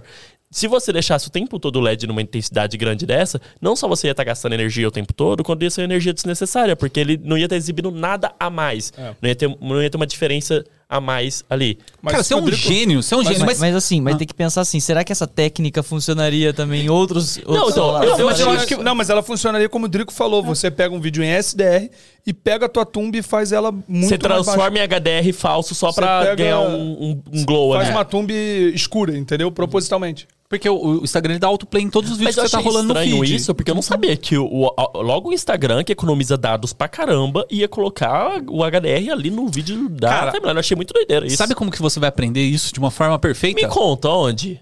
que Só existe um lugar, cara, pra você, deixa. pra você aprender mais sobre HDR, pra aprender sobre como fazer os seus vídeos melhor no Instagram e gerar muito mais engajamento com as suas edições, melhorando cada vez mais. Sabe onde que é, Mr. André? Aqui, ó. AV Makers. AV Makers. Na AV Makers você tem mais de 160 cursos de audiovisual pra, e fotografia para você aprender e ficar um expert em todas as áreas possíveis disso. Você quer aprender mais sobre direção de fotografia? Você tem um curso do John Castle, White Castle. White Castle. White Castle. João Castelo Branco tá lá e, cara, é um curso gigantesco dele, completo sobre tudo isso. Fala sobre HDR. Fala, sobre, HDR. Fala sobre luz. Fala, sobre luz. Fala sobre nits. Fala sobre nits. Fala sobre tudo, cara. Câmera. Tudo Fala isso. sobre tudo. Tem o episódio dele, se vocês quiserem saber um pouquinho mais sobre Já João Castelo Branco. É um cara gigantesco. Tá lá na AV Makers. Além de João Castelo Branco, tem uma equipe gigante lá, como, por exemplo, o Baltarejo, um dos caras. Monstro. Um dos caras mais Monstro, credenciados desse Brasil. Fiz uma reunião com ele essa semana. Essa semana? Semana passada. É. Pra ver a questão do, do- do meu curso, né? De, de, de live que vai Ah, sair. é que você tá dizendo. Aí, é, tá, tá rolando, tá rolando. Famoso, hein? Aí, e aí, qual que é o lance? A gente tava conversando e tal. Ele, ah, acabei de sair do treinamento da Black Magic porque eu tenho que renovar o meu, a meu certificado. Cara, são poucos profissionais do Brasil que têm E o certificado da Baltarejo Black Magic. tem certificado da Black Magic e de todo o pacote Adobe, se eu não me engano, quase. Exato. Então, assim... Eu... É muito monstro. Tá com alguma dúvida? Tá com, sei Como lá... diz o meme, sabe muito. Sabe Exato. muito. Se vocês estão com alguma dúvida, vocês falam assim, putz, mas não sei se vale a pena pra mim, entra no, no YouTube. No YouTube da VMakers, estamos com quantidade gigantesca de conteúdo gratuito lá que você pode consumir. Pô, quer saber um pouquinho mais? Assina a VMakers e só vai assinar com o nosso cupom SMIA99, porque você vai ver... Descontão. Você vai ver em todos os lugares aí, 129 reais por mês. Com o nosso desconto, vai pagar 99 reais por mês para ter uma Netflix com mais de 160 cursos de audiovisual. É isso aí. Netflix é ótimo. Quer aprender mais sobre audiovisual e fotografia nesse país, avemakers.com.br. Tá Cadê? Calma. Tatatum. Não é tatatum, é tatatum, tá? Tatatum, tá? Cara, mas agora eu quero saber mais sobre os seus trabalhos, suas dificuldades, o trabalho que você mais se superou para conseguir entregar. Quero saber mais de você. Vamos lá. É, cara, superações a gente, a gente costuma dizer que tem, a gente tem todo dia, né? E eu acho que pra quem veio lá de uma situação assim bem complicada assim no começo do mercado, né, que poxa, editava vídeo para TV region, para TV regional e aí a gente vai construindo nessa história. A gente tem um I know you feel. é, cara, é, é, parece que assim, as. Você falou assim, quais foram suas maiores dificuldades? Pô, a- bateu no coração, tá ligado?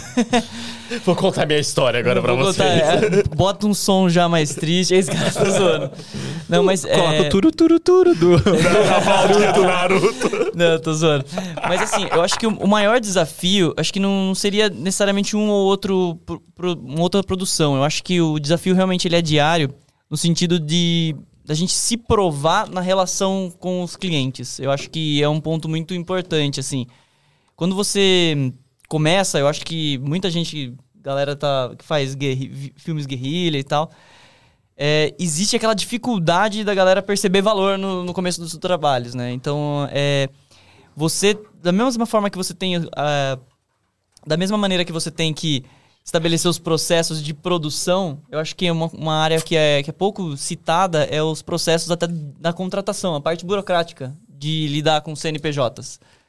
Então, eu acho que esse é o maior desafio que a gente encontrou nesses 10 anos de empresa, assim. Inclusive, assim, ó, É. não, não é, não é passando jabá pra frente, não. Mas a AV Makers é muito bom pra quem tem dúvida sobre isso, porque eles têm um consultor jurídico Uhum. lá, um advogado só pra ajudar com essa parte de contratações, etc. Então é uma coisa, uma dica legal para o pessoal que tá iniciando na área saber. Mas e? E, e assim, né? Porque é, eu acredito que pra gente, que quando a gente tá começando, a gente ter- é, é muito fácil a gente entrar no mercado com uma cabeça, às vezes, de, de funcionário, né? Eu tô trabalhando pra essa empresa e, pô, tô fe- fechando coisa pra caramba, mas aí cria, às vezes, uma relação que pode ser danosa a longo prazo. Eu acho que é, a gente sempre tem que se posicionar dentro desse, desse segmento, né? De, qualquer, de qualquer segmento que você atenda, né? de uma maneira profissional que você consiga estabelecer uma relação que seja equilibrada de, de trabalho. Eu acho que é um, é um ponto que é muito importante a gente sempre discutir, porque é a parte de empreendedorismo mesmo, né? Que não é somente a- o REC, né? O REC é a parte mais gostosa, mas a gente costuma dizer que a parte, a parte burocrática que é que às vezes é onde você tem que se provar, né? Na, na forma de você lidar com as coisas, né? Pode crer. Mas, é, assim, o, o, o seu time são quantas pessoas? Fixo é eu e minha, minha esposa, mas não, agora tá com dois editores. Tá com dois editores. Que a gente, fe- a gente fechou aqui pro final do ano e tal, mas assim, é, a gente também trabalha com uma equipe que varia de acordo com as demandas também. Certo? Um trabalho grande, assim, Uhum. envolve quantas pessoas? Em torno de 10, 15 pessoas. Caramba, bastante gente. Bastante, mano, bastante. Essa semana eu tive que Eu- fazer. Fala. Desculpa, não, é porque lá atrás eu queria ter te perguntado isso e não, acabei não conseguindo perguntar. O que que fica respon... que, que- que que você fica responsável na empresa? O que que sua esposa fica responsável na empresa? Existe essa divisão? Ou... Uhum, existe. Eu fico responsável com a parte é, de direcionamento da, da. Às vezes eu pego a própria criação, né? Mas eu fico responsável com o andamento do processo, né? E trâmite com alguns clientes de algumas coisas. E principalmente da parte de finalização dos conteúdos.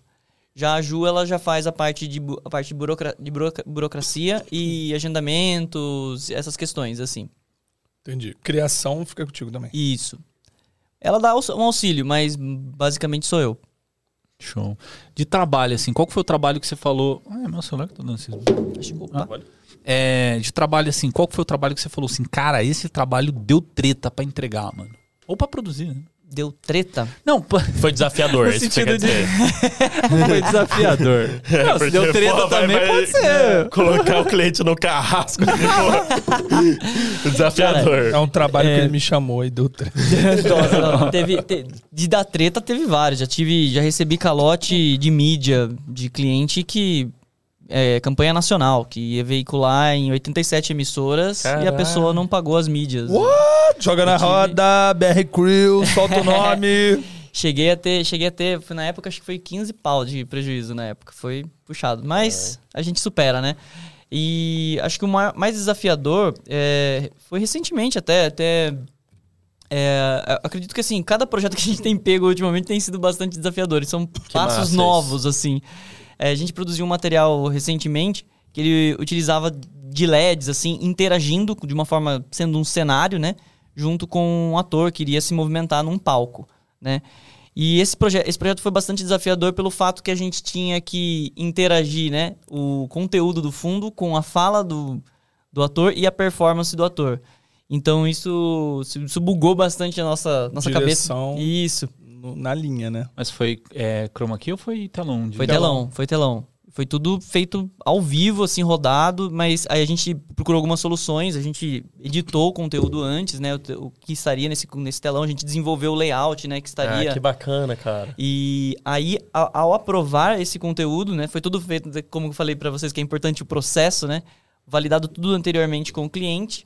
E aí, na execução, a gente teve uma diária de pré-lighting, que foi muito importante, inclusive, porque a gente instalou os telões, testou o conteúdo e a gente percebeu que o conteúdo estava muito rápido e o ator talvez não iria conseguir acompanhar. Então, uma noite antes do trampo, a gente teve que reeditar esse material para deixar no timing adequado. E aí a gente conseguiu desenvolver isso no dia seguinte. Cara, foi muito desafiador porque foi uma equipe de em torno de 10 a 15, 10 a 15 pessoas, só que a gente tinha horários muito reduzidos com o ator, assim. Então, Era, era um vídeo que vocês passaram no fundo. era um vídeo. Cara, não sei se, assim, pode, posso estar querendo ensinar o padre que é rezar a missa. Mas uma coisa que eu fazia muito quando eu trabalhava em produtora de educação, a gente tinha que apresentar para os clientes, né? A gente trabalhava com as grandes escolas, os grandes sistemas de ensino que contratavam a gente. Então, para fazer as apresentações, eu lembro uma vez que eu desenvolvi para o time de vendas, é, to- eles faziam slides normais. E eu animei todos os slides, porque no, no, no PowerPoint você pode pôr vídeo também. E você pode pôr o vídeo com autoplay. Então, o que, que acontecia? Eu fazia todos os slides animados. Então, assim, ficava tudo como se fosse um grande vídeo. Ficava super mais... É, como a gente vendia Dinâmico. vídeos, ficava muito mais dinâmico. E ia no tempo dele, né? Porque ele passava o slide, já começava o próximo vídeo automaticamente. É, seria uma outra, Então, uma é outra uma- solução. É uma forma de ficar sincronizado com a fala. E aí você pode usar isso para grandes apresentações. Ah, mas eu acho que, é, Som. é- é que a pegada dele eu acho que era outra. Não, por isso que eu tô assim, falando, é. Sim, não sim, sei sim, foi. é, é, é, seria ele uma- me é- mostrou o vídeo, foi bem imaginado. É, de, não, é outra história. é que o, esse conteúdo ele tinha é, uma questão que as falas do, do ator ela teriam que bater justamente com as transições, com os movimentos desses vídeos. Então, esse, É, pra se isso, fosse o- tocar se o- fosse assim, um cara tinha que estar treinado pra ele fazer Isso, automaticamente. E aí seria é. mais um elemento que a gente teria que dirigir, porque Sim. tem, Entendi. pensa, tem movimento de câmera, movimento do ator, o próprio staging, né? Entendi, aham. é, o, o- do, do personagem, e aí, cara, ia ser mais um. Não, era mais fácil dinâmica. só sincronizar. É. Mas é, é só pra, pra entender, assim, por que, que foi escolhido no, no telão e não num chroma key, por exemplo? Por deixar mais orgânico. Foi uma solução que a gente acreditou que ficaria mais Eu tenho uma orgânico. resposta aqui rápida, Drico. Diga. Por que chroma key é uma merda? É chato. Valeu, pode E, a, continuar. e, a, e após também, após iria exigir É um muitas inferno, horas. cara. Não, ainda mais se ia ter movimento de câmera, igual ele tá falando, vai ter que ter track. Eu né? vou tirar o chroma key do mercado audiovisual. Estou numa campanha frenética pra fazer todas as pessoas Ah, do mundo. Quem vai fazer isso é as empresas de painel de LED. De usar é- chroma key. É que- entendeu? É, é- é outra pegada. Eu Falando do chroma key, porque eu faço muita live. Então, tipo assim, pra mim fazer um, um- um, sei lá, um set com chroma key, eu vou gastar num estúdio, tipo, sei lá, 3 mil reais, 4 mil reais, que é o, é o valor que a gente acerta aqui no, no Lampu, por exemplo. Nem sei se eu posso falar os valores do Lampu, mas, Ih, mas é isso. Mas é isso. É. É, e Barato. aí o, o com painel de LED já parte assim, sei lá, pra 20, 25 mil. bem mais caro. bem Então, mais porque assim, se for um Real, então, cara, vixe, é 50 pau, É, sabe? é, No a mínimo. tecnologia tem que ir barateando com É. o tempo, né? Antigamente Não, não. existia. Pode É, eu ser, vai- mas tipo, Vai- é- o Não. Unreal, ele tá sendo mais acessível em termos Uhum. técnicos, né? Tem até aquele pessoal do Cinecon, doc, sabe? Vocês já assistiram, pessoal? Eles fizeram uns testes até de uma forma muito rudimentar, assim, com... Utilizando o Unreal e com um sistema de tracking nas câmeras e fazendo ao vivo, assim, o, o chroma key. Sim, sim. Então, Sim, tipo sim. assim, eu acho que é, é um processo que acho que vai, vai baratear mais a ponto de. É que de o que chegar, hoje né? deixa caro, que o Adriano tá falando, é que o que hoje deixa caro é o telão em si, que é caro. Ah, um sim. aluguel de telão. Sim. Mas até também é até uma o coisa que profissional vai, que vai, operar, desenvolver o ambiente no Unreal, né? Não, tudo- mas é. vai, isso com É, certeza tudo vai vai barateando baratear. com o A minha tempo, campanha é. contra o chroma key é que é feio. É feio, nunca fica bom. E o que eu digo pra galera é é uma frase... É assim, é só uma frase. Nem Hollywood às vezes acerta. Não é você que vai acertar. É só isso. Ah, é que o problema do chroma key é o spill, né? Que é aquele retorno do verde Uhum. sobre a coisa. Tava assistindo um, um vídeo do. Tipo um making off do, dos Vingadores, né? E aí os caras mostrando o, como que eles fizeram a correção de spill no escudo do Capitão América. Ah, eu vi isso aí. né? Então, o que, que eles fizeram? Eles deixaram o mais fosco possível e o brilho deram na edição. Porque se ele for muito brilhante, o escudo, Reflete ele tudo. reflete tudo. Então, tipo. E é um trabalho, acaba sendo um trabalho maior, né? Nessa produção a gente também buscou deixar um pouco mais orgânico, né? A reação do ator, por mais que é, até a gente a, a voz do ator não foi gravada ao vivo, a gente dublou Ah, ele legal. Pra poder, foi uma solução que a gente pensou pra poder também deixar Foi um- é, mas, ele, sincado. mas na hora ele falou também, foi um ADR, então. Ele ele só fez o lip sync na hora. É, depois é do DR. O que, que é o DR? ADR é quando o foi- próprio ator ele faz a fala depois em pós pra juntar em Uma cima. dublagem. É uma Não, foi feito antes, foi feito antes. Ah. Feito antes. Feito Eles antes. gravaram o áudio antes, ele, só tava chegou, dublando na A gente hora. gravou, tinha um Ah. projeto aberto. é, tinha um projeto aberto, a gente já jogou na timeline com os timings certos. Botou o play com o amplificador, ele tinha referência do próprio áudio e ele dublava. Fazia uma, duas vezes, ficava um continuista checando a, o lip sync dele, pra ficar, pra- porque às vezes Sim. sa- Uhum. saía. E, na, e mesmo assim, na pós teve que dar aqueles O speed ajustadinhos. ramp, Mas, Sim, ali. mas nesse, nesse método é muito melhor você ter antes, porque fica muito mais fácil para o cara ac- acertar as entonações. Porque o problema de dublagem é, de pós é, é complicadíssimo, porque, cara, depois você você se sente automático que o bagulho tá dublado, porque, mano, a entonação nunca é igual ao que o cara teve no momento em que ele atuou. Sacou? Uhum. Então, tipo, esse método que vocês usaram de gravar antes é bem melhor. Porque, Eu acho porque até, a, Ah, po- até a postura é. dele foi parecida com o áudio, entendeu? Sim, sim. Vingadores é um filme que tem muito ADR, porque tem muita É fala. DR? D- ADR. ADR. ADR. É, é uma sigla, né? É, mas Não, vou eu, eu sei o processo, mas não sabia o nome. É, porque Vingadores tem muita ação com fala meio, Não, né? é Aí- a balde, é a balde, é a a balde. Abound. É, Abound. e- esse, esquema, esse esquema aí que você falou usa muito em videoclipe, né? Você, tipo, já tem a música, Nossa, aí você total. bota. Foi- e bota foi essa filosofia que a gente pensou, assim, sabe? A gente se reuniu com a equipe, isso, não, isso também é uma coisa importante, não veio só de mim, entendeu? É, eu trouxe o problema, falei assim, olha, a gente precisa sincar, o que, que a gente pode fazer? A gente grava antes ou toca o play em cada cena, o que, que a gente vai fazer? A gente se reuniu e falou, olha, vamos, vamos entrar com uma cabeça de videoclipe, como se a gente estivesse fazendo um videoclipe. Já tem o áudio, já tem a trilha, tudo montada. Vamos fazer como se fosse um clipão. Ajuda Foi o assim- cara a pegar o feeling. Isso.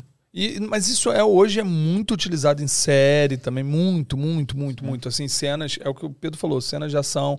Às vezes uma cena que, tipo, não ficou boa o áudio, várias vezes acontece. Do áudio o cara grava, não fica legal, e aí beleza, na pós vai lá e dubla em cima da parada. Isso é bem, bem comum hoje em dia. Uhum. É bem Ah, comum. DRzinho. É aquele problema que a gente não gosta de, se- de ter, mas quando, mas quando tem, tem, é, faz parte. é o famoso resolve na pós. Não tem, vai lá e resolve na pós. É isso. Você tava falando que você não, não tem refação de trabalhos, né? Então toda essa, Uhum. pa- essa parte assim você já tem na, na pré-produção, né? Você Isso, já sabe como que e, vai e é, e é isso que eu tento- sempre tento bater em tecla sobre o processo, sabe? Porque os clientes, eles se sentem mais confortáveis quando você ilustra, né? E você tem uma, traz uma experiência bacana de você trabalhar. Você apresenta todos os, todas as etapas para que ele, ele, ele realmente aprove. E até porque, gente, a gente tem que pensar o seguinte. Pra gente reduzir o número de conflitos mesmo, porque são conflitos, né? Às Sim. vezes quando gera alguma refação, é, é um ruído de comunicação, a melhor coisa é você validar tudo, entendeu? Porque, assim, é, não dá pra generalizar. Tem muita gente extremamente capacitada nos marketings das empresas, mas também a gente já chegou a pegar pessoas assim que não tem uma cultura com audiovisual. Uhum. Não que isso seja ruim, mas é, é importante a gente ter esse papel de você direcionar o processo. Tá, produzir um filme como que é? Ah, beleza, ó, vocês assinam o contrato, a gente vai pegar depois do contrato tantos dias pra fazer o roteiro, a gente vai ter uma reunião assim, assim, assado, e você dirigir não só a gravação, mas o processo de aprovação, entendeu? Porque se você valida cada uma dessas etapas, você também tem um insumo caso o cliente lá na frente fala assim: tá, mas eu quero trocar a voz, ó, tá, mas eu quero trocar o ator, eu não achei que ficou legal com ele. Falei, mas você É validou muito mais o cast. fácil, é, muito Uhum. mais fácil negociar. E aí, de repente, vir com um orçamento a mais. né? É, Falando exato. Se tiver uma refação, você fala assim, mas pô, isso não foi o que combina combinamos. Ah, queremos aumentar o vídeo. Uma, uma diária a mais. Sabe? Beleza. Esse. Vamos, mas. Aí você. É, é que nem catraca, gente. Passou a cavação um pouquinho, já vira É, catraca. Já Falando, vira, falando em orçamento... Tem que virar de novo. vira de novo. Mas falando em orçamento, emendando com a pergunta do Adriano de que você só pode gravar uma vez, é, você só grava uma vez porque você não pode mandar o cliente demolir e construir de novo. Consequentemente, construções levam tempo, né? Como funciona essa parte financeira pra vocês? Porque não existem projetos de longa data ou tudo que vocês fazem é sempre assim, ah, quando já tá pronto e a gente só vai gravar? Então, ou é- vocês vão filmando desde o começo da construção do condomínio até o final? Depende do cliente. Na verdade, a gente trabalha com pacotes de produções. Uhum. Então, existem projetos que a gente acaba é, realizando com um, pra- um prazo médio, acho que não chega a ser longo prazo, coisa de seis meses, assim. Mas é, a gente trabalha da mesma maneira que muitas produtoras fazem, no sentido de orçar pela diária, ou número, número X de entregas por mês, enfim. Então a gente estabelece dentro, óbvio que se, o se a empresa fechar um pacote maior, você vai ter um custo por diária menor. Uhum. Mas aí a gente vai tentando trabalhar dessa forma, porque no final das contas, os- é, a galera vai cobrar por diária, né? Os Sim, parceiros sim. que vão precisar dar, dar essa força Uhum. pra gente, porque eu não vou estar em todos os sets, né? Então, e até que é, até é um ponto importante, quando a gente pensa em você dirigir, até tava refletindo sobre isso, sabe? O que, que é a direção num projeto?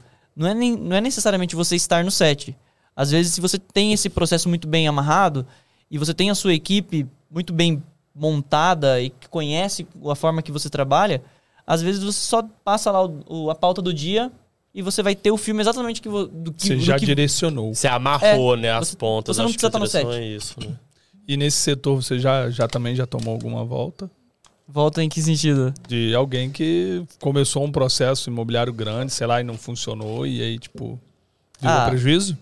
Já rolou? Já, já rolou, já rolou. Triste. Já rolou, mas aí a gente tá sempre respal- respaldado com a parte burocrática para Juridicamente. Juridicamente, Mas aí pra- teve que acionar. Teve, teve. Complicado. Porque eu, eu acho que imo- imo- imobiliário tem um grande espaço pra esse tipo de coisa acontecer, né?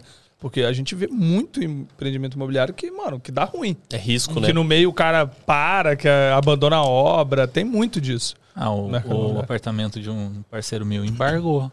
E aí foi. É, a prefeitura É, embargou a obra. É isso que eu ia falar, você É- depende é muito, muito- também de é muito prefeitura, raro. De outras coisas. de outras É, é, coisas. mas o que a gente, o que, que aconte, o que aconteceu não nesse sentido de deixar de pagar algo assim. O, o que aconteceu no passado foram em outros segmentos. Mas já aconteceu de. Eu acho que o que, o que que rola mais é, às vezes, aquele um conflito inicial de. A, a empresa às vezes se enxerga de uma maneira que às vezes. Até ela pode até ser grande.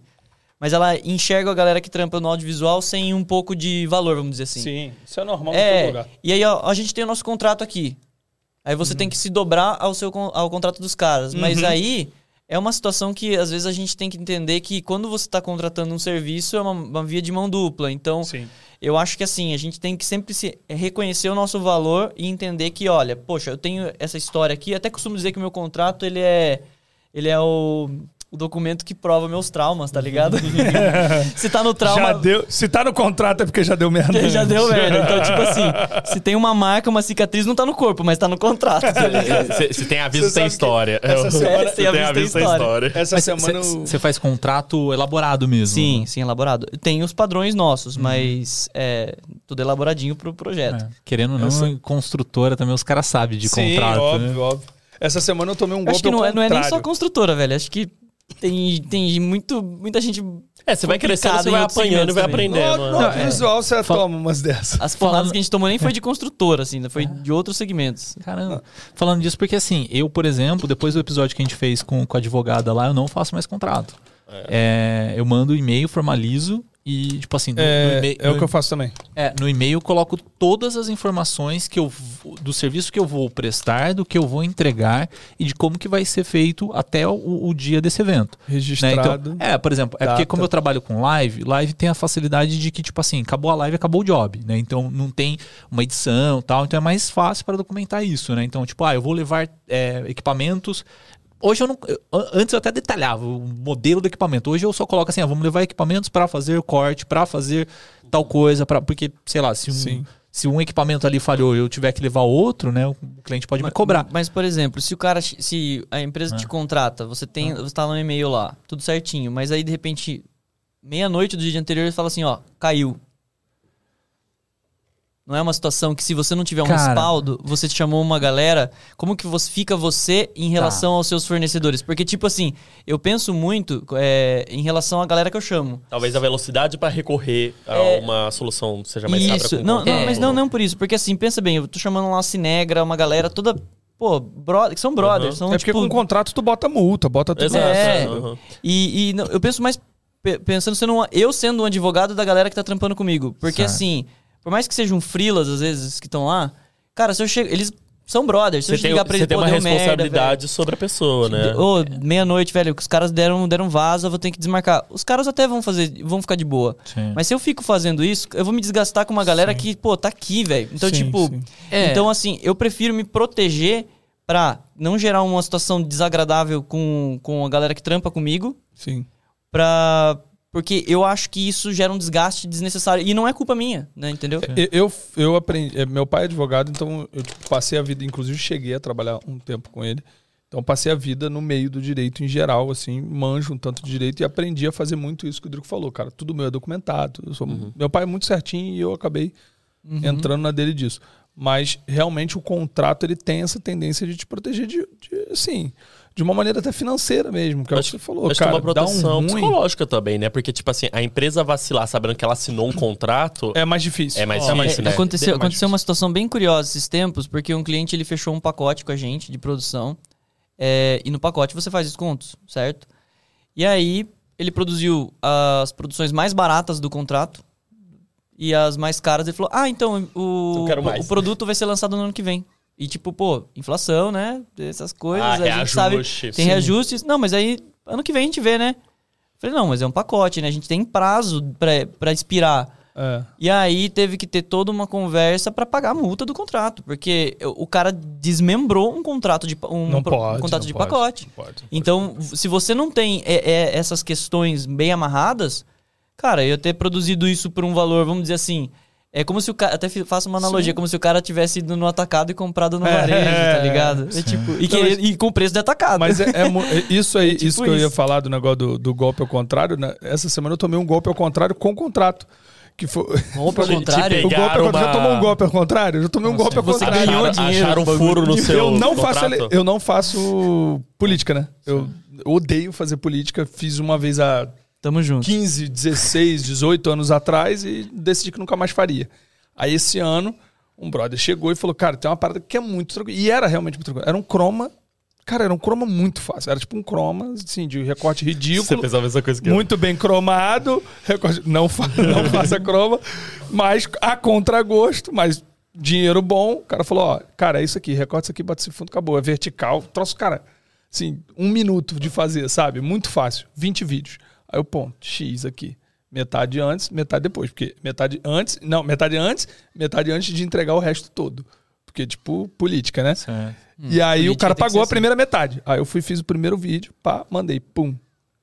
Mano, isso foi há um mês atrás. Sumiu. Aí, essa semana eu virei pro cara e falei, ô irmão, passou a eleição, velho. E aí? Tipo, Cadê os 19 vídeos? Zero vídeo.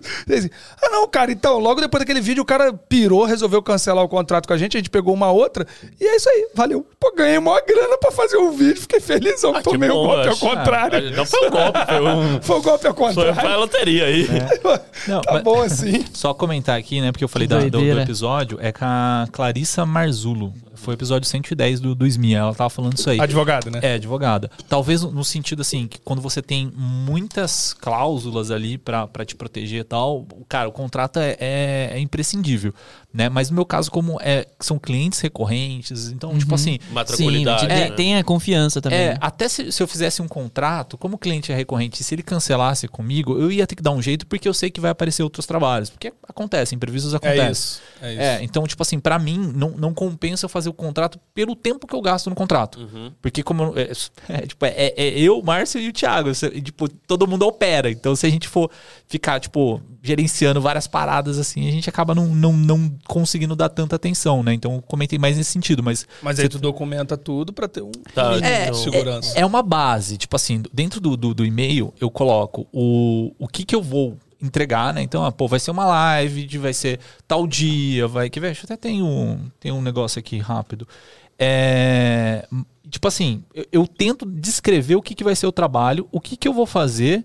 Ó, quer ver? Eu coloco aqui no, no, no- no e-mail, né? Tipo, onde que é o local, qual que é a data, qual que é o cronograma, como que vai ser funcionado a, sei lá, a preparação, montagem, qual que vai ser o horário da live e tal. Precisa chegar antes, não precisa pra poder montar as coisas. Exato. Isso tá no corpo do e-mail, né? É, aí eu coloco o briefing, né? Mas Tipo, tem valor jurídico pra caramba. Tem Então, total tá, valor jurídico. registro. Exa- Total valor jurídico. Exatamente isso que a Clarissa falou. Tipo, se você documentar num, num texto de e-mail, E aprovou. aprovou já. E-mail, galera, porque é servidor, horário cravado. Não, não, ela falou que o certinho. WhatsApp também funciona. Sim, Fu- tudo, Mas é tudo porque que é o problema do WhatsApp Porque você é que passa em servidor e tá marcado o horário. O problema do WhatsApp, ele pode até marcar horário, mas se você mandou algum documento lá e a pessoa validou, ele, com o tempo, você pode limpar a memória É, do celular é, e você é, perde é, o fora documento. Não, o e-mail, é o e-mail é chato falível. que O e-mail é falível. É, o e-mail... criptografado, aí é, meio chato de acessar. é porque tem coisa que eu fecho no WhatsApp também. O que, que eu faço? Quando eu fecho no WhatsApp, eu jogo pro. Porque a gente tem. Na, na empresa a gente tem o Trello pra organizar. Porque tem. Cara, eu, eu não sei como que é na sua área, mas na Uhum. minha, normalmente é 10 para 1. Eu mando 10 orçamentos pra fechar um. Então, assim, você já até esquece, às vezes, assim, tipo, Sim. eu mandei orçamento. Cara, essa semana mesmo, velho, você tava falando de equipe. Olha que loucura. Peguei, é, fui cotado pra fazer o, o. Vou até falar, mano. tô nem aí. não, não, não peguei o job. Mas é, fui cotado pra fazer o. Quer ver que é um que a outra pessoa que a gente conhece fez? Aí... Não, eu sei quem, eu sei quem que fez. Rufem os assim, tambores. É a, sem- a Semana do Empreendedor do Sebrae, que acontece Ah, lá no, na Expo São Paulo, né? Então, cara, é um evento que acontece do dia 4. Cara, me cotaram uma cobertura dessa parada. Aí, ó. olha o São-. Paulo inteiro foi cotado pra esse Então. Clientes, Qual é o mercado audiovisual é um ovinho. Cuidado. mas é, mas é. Tomem cuidado. E, e aí, qual que é o lance? Tipo assim, foi, foi cotado tal, né? Tipo, num- numa quinta-feira, na quinta-feira, vamos dizer assim, cinco dias antes do, do job. É, o job acontecendo dia 4 até o dia 11. É, dia 4 até o dia 11. É, sendo que dia 4 ou 6 é montagem, 7, 8, 9, 10 e 11 é o evento. Beleza. Cara, me cotaram uma equipe de 50, 50 e, deixa eu pensar, 56 pessoas.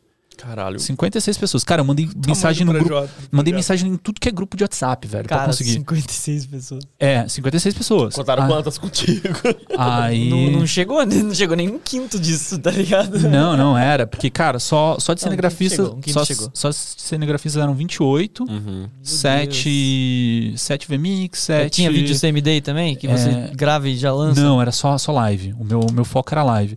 É, 7 DTV. Cara, assim, um job gigante e tal. Beleza, né?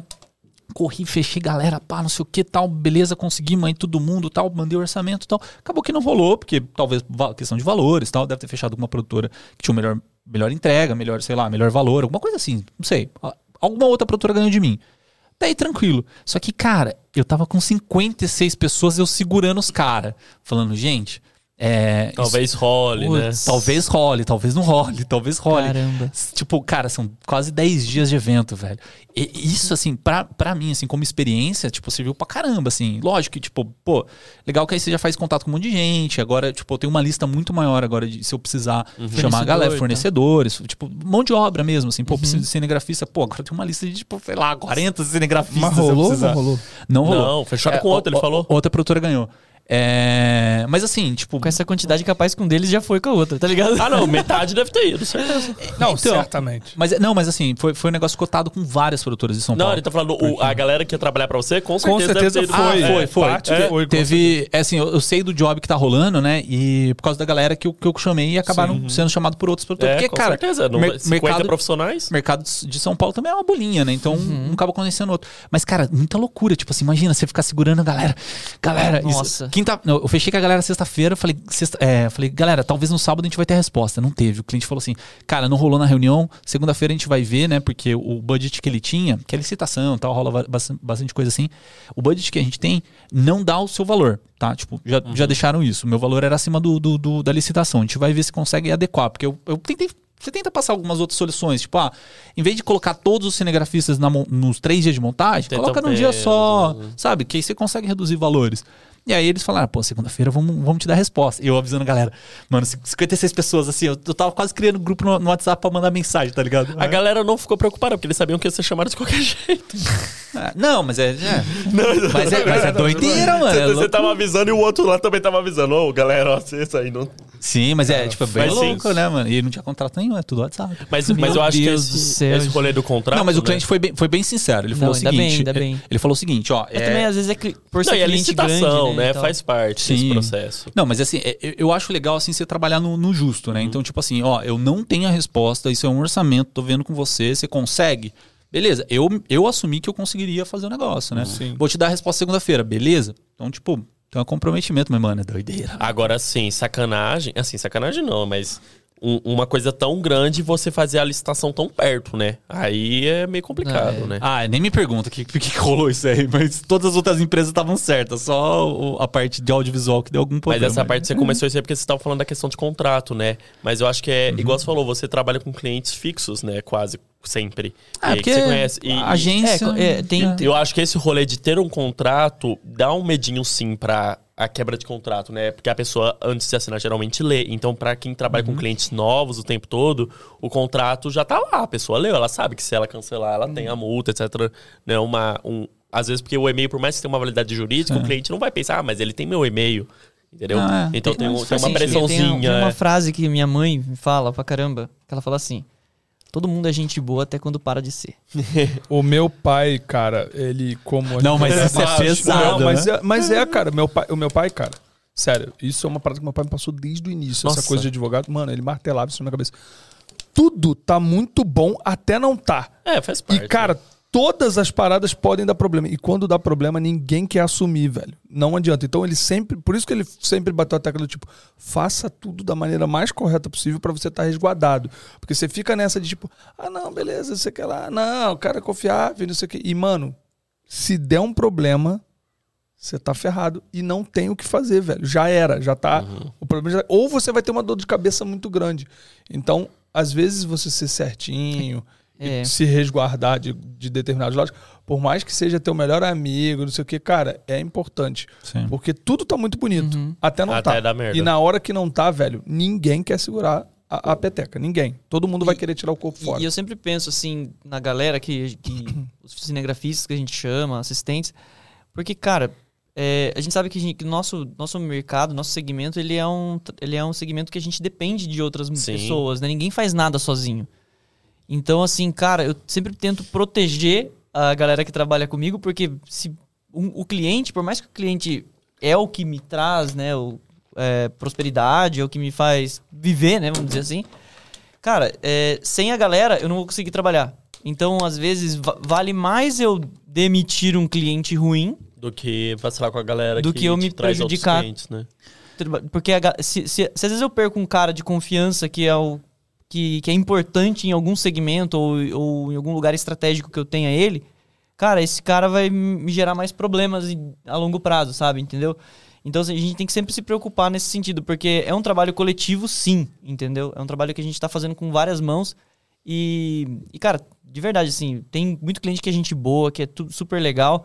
E, cara, tá certo, Gi, eu acho que super ok. Mas Mas Mano, é. Isso aí. tem que estar tudo certinho. Porque É. gente boa, gente boa, mas tem que ter essa. essa Trabalho é essa- trabalho. É, exatamente. É, cara, o ditado não é à toa, né? Amigos, amigos, negócios a par. E é com isso aí que a gente encerra nosso episódio. Sua equipe vale muito mais, tem muito mais valor do que os seus clientes. É isso aí. Porra, bonito isso, hein? Isso aí. Parabéns, Amadeu, Valeu, por dar valor à sua equipe. isso é Não, é verdade. Eu, é. te- eu tenho um artigo sobre isso, cara, falando sobre as pessoas que não dão valor à sua equipe. E é, tem muito no audiovisual disso, de uma galera que, que assim. Começa pela questão do orçamento da galera que bota uma grana no bolso e quer pagar 200 reais pras pessoas, ou, entendeu? Assim, o cara, o, cara, o cara quer fazer um super orçamento de 50 mil e E pagar, pagar 200 conto pro cara. Daria pra entendeu? abrir um episódio só pra falar disso aí, cara. Práticas equivocadas não do é verdade? Não é verdade. Aí, já, já temos um Um episódio. episódio, novo aí. um episódio só pra explanar aqui, ó. Vem com você. Só pra gente geral. trazer os traumas na mesa, velho. O Pedro vai me explanar que eu pago 200 reais. é isso aí. E você, galerinha, vocês que estão até o final desse episódio aqui, estão curtindo. Se você está no YouTube, aperta esse like, não dê um hack invertido. Pensa que ele é um hackzinho, só dá um clique ali nele, que você ajuda muito a gente. Quanto mais likes, quanto mais engajamento a gente tem nesse vídeo, mais entrega o YouTube faz para as outras pessoas. E quanto mais pessoas conhecem o YouTube, mais rico a gente fica. E esse é o que importa nesse. Mais rico a gente esses- fica. Exatamente. Porque, Isso é o que importa, porque, porque nosso objetivo é esse. Vocês têm que valorizar a equipe. rico. Valorizem a gente, que a gente faz parte da equipe dia a dia de vocês, passando conteúdo. Não seja um, um, um ouvinte ingrato. Caralho! Acabou com os vídeos.